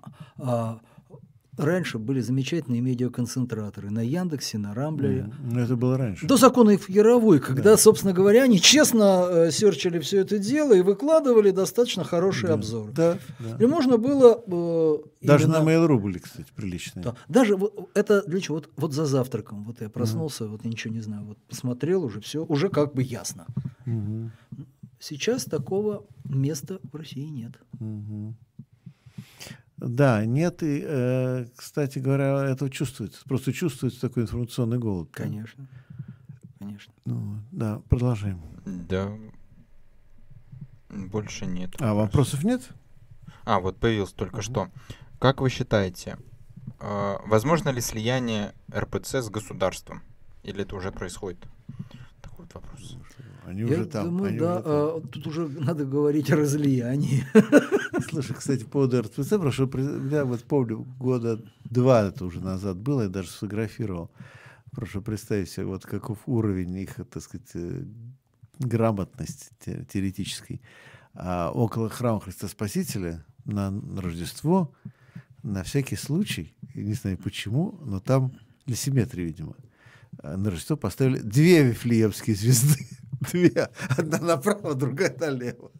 Ну да, понятно. Одна на левом ну, погоне, другая направо. Или там одна, да, да, да, да, да, да, да. Это вот то самое. Кстати говоря, а, а, в царское время, когда, а, кстати, в полном соответствии с византийской концепции церкви, Петр I возложил на себя руководство церкви формально – а, потому что глава православной церкви православный император, вот, а, то а, священники и другие э, церковные чины были просто государственными служащими. Ну, Они получали синод, да. Они получали зарплату. Вот, Мгм. вот приходской священник получал зарплату, он был государственным служащим. Это к вопросу об всяких там жестокостях по отношению э, э, священникам. А, Но это были государственные служащие самого такого скромного вида, на самом деле. А, Но зато они рядом. Помещик убежал в Париж. А куда поп-то побежит? Вот он здесь, он живет здесь рядом, собственно, такой же. Вот. Но он государственный чиновник. И вот ему, естественно, доставалось а, от э, возмущенного населения. Революция, однако. А, вот, э, вот, кстати, одна из причин вот этого вот э, ужаса, конечно, ужаса, что творился с церковью в период э, революции и гражданской войны. И делали это не какие-то злобные э, большевики. Большевиков тогда было 18 тысяч человек. Они бы при всем желании не смогли бы по всей России так вот начу... начудить. На, на, да. Это те самые э, крестьяне, односельчане, э, приход, вот это при, прихожане, приход, прихожане, прихожане, да, прихожане, э, э, это, поверхностное, на самом деле, достаточно поверхностное православие народное, но очень быстро как-то слетело, особенно когда э, солдаты стали возвращаться с фронтов э, Первой мировой войны, э, уже достаточно распропагандированные, кто левыми эсерами, кто большевиками, кто кадетами, неважно. Приезжают, а тут, елки-палки, вот тут а, остатки царского режима. Угу. Ну и понеслась. Вот. А, ну, это история. Это без оценок. Это вот, э, вот так получилось. А, сегодня а, отношения между церковью и прихожанами, я очень боюсь, э, что складываются по тому же шаблону. Но с поправкой на коммерческий элемент. Ну и тогда, наверное, тоже Вот был, как вот э, от того знакомого все хотела поговорить со священником у себя, ну, в, рядом с дачным поселком церковь э, стоит, она решила познакомиться с местным э, батюшкой. Приходит к нему, говорит, там какой-то служ какой-то, говорит, нет, батюшка сегодня занят, он машины освещает ну, по такси. Вот. А и как-то несколько раз все ходил, так к нему не смогла пробиться, потому что машина освещает, то еще что-то у него. Такса а, была на все. Ну, вот. э, да, ну, я бы наоборот сказал, что и... А, кстати, жить тоже на что-то надо. Да. да. И в царское время, а в нынешнее, это же далеко же не все священники, мироеды, там, кровопийцы. Нет, Нет это огромное количество а, весьма приличных, интеллигентных людей. И вот самое обидное, что таким-то больше всего и достается. Вот угу. За что? А за компанию. Ну, точно, как в известном анекдоте. Ну, хорошо, мы, я думаю, заканчиваем. Я так понял, что... Есть а, два вопроса. Ну, давайте два вопроса и завершаем.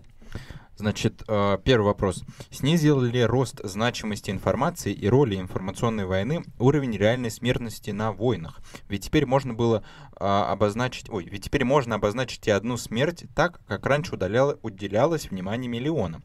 Или это наоборот ослабляет стороны, и они начинают звереть? Я не готов ответить, кстати, честно скажу на этот вопрос, потому что, с одной стороны, да, у нас больше информации, с другой стороны, а так, так ли она полна, как мы думаем?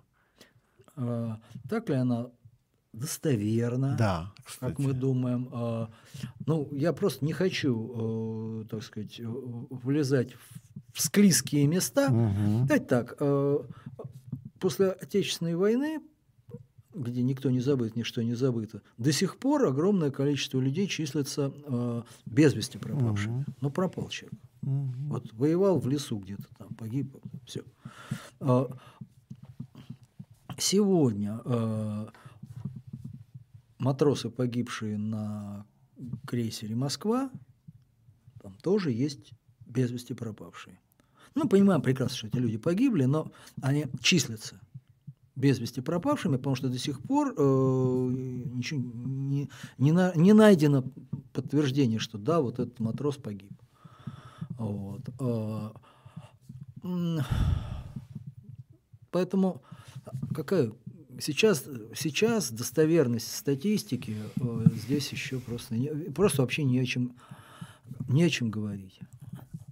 Э, что, да, люди погибают во время боевых действий люди погибают, бывает это, к сожалению.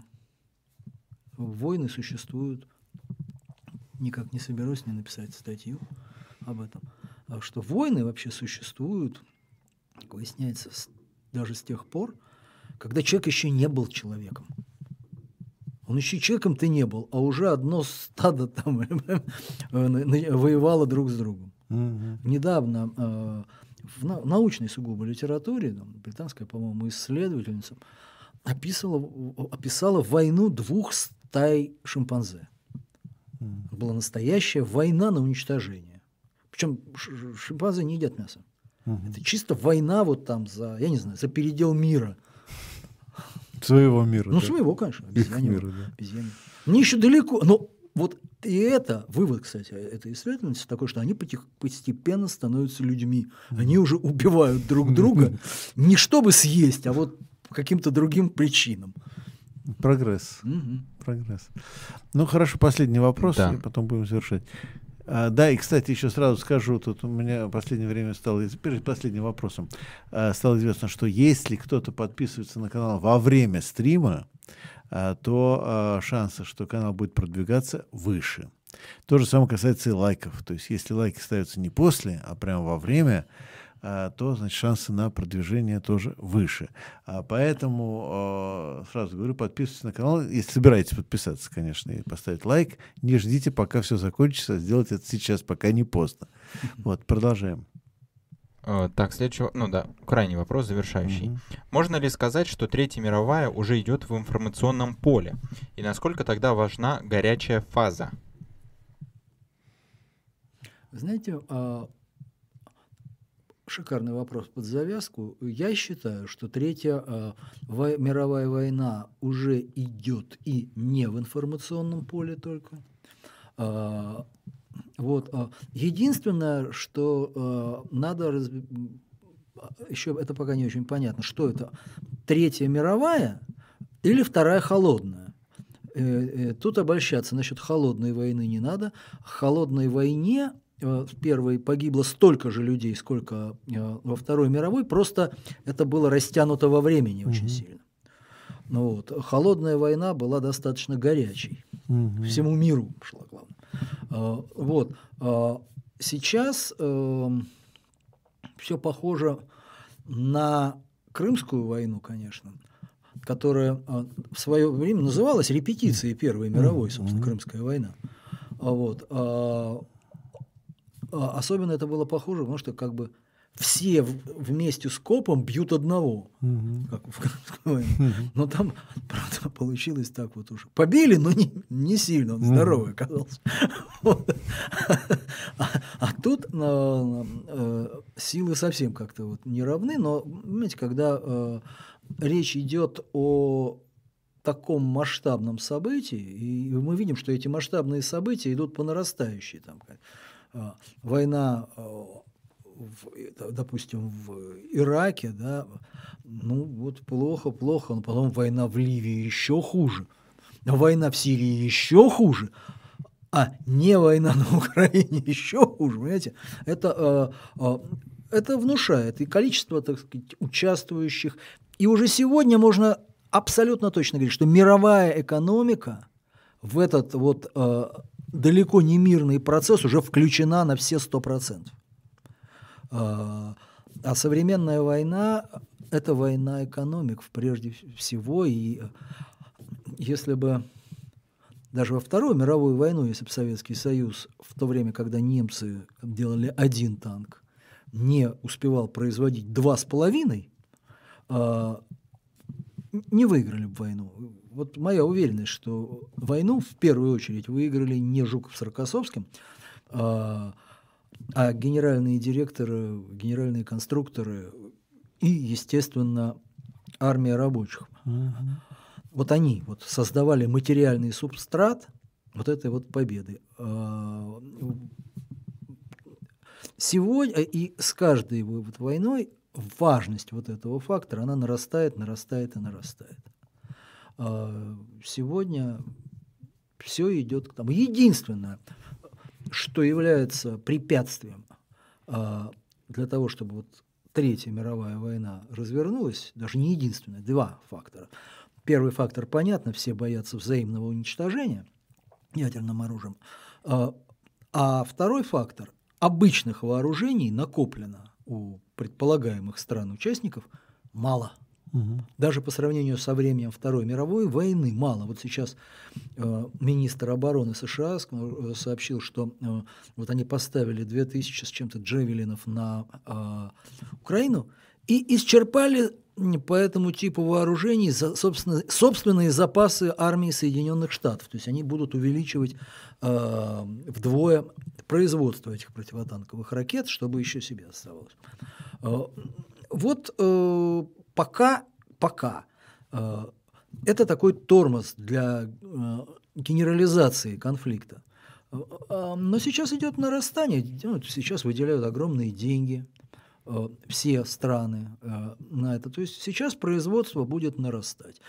И как только производство вооружений и военной техники достигнет определенного уровня, скажем, точки невозврата, станет вопрос об уже утилизации накопленных запасов. А, а это, а это всегда, как их, война. Чеховское ружье то самое, да, которое висит.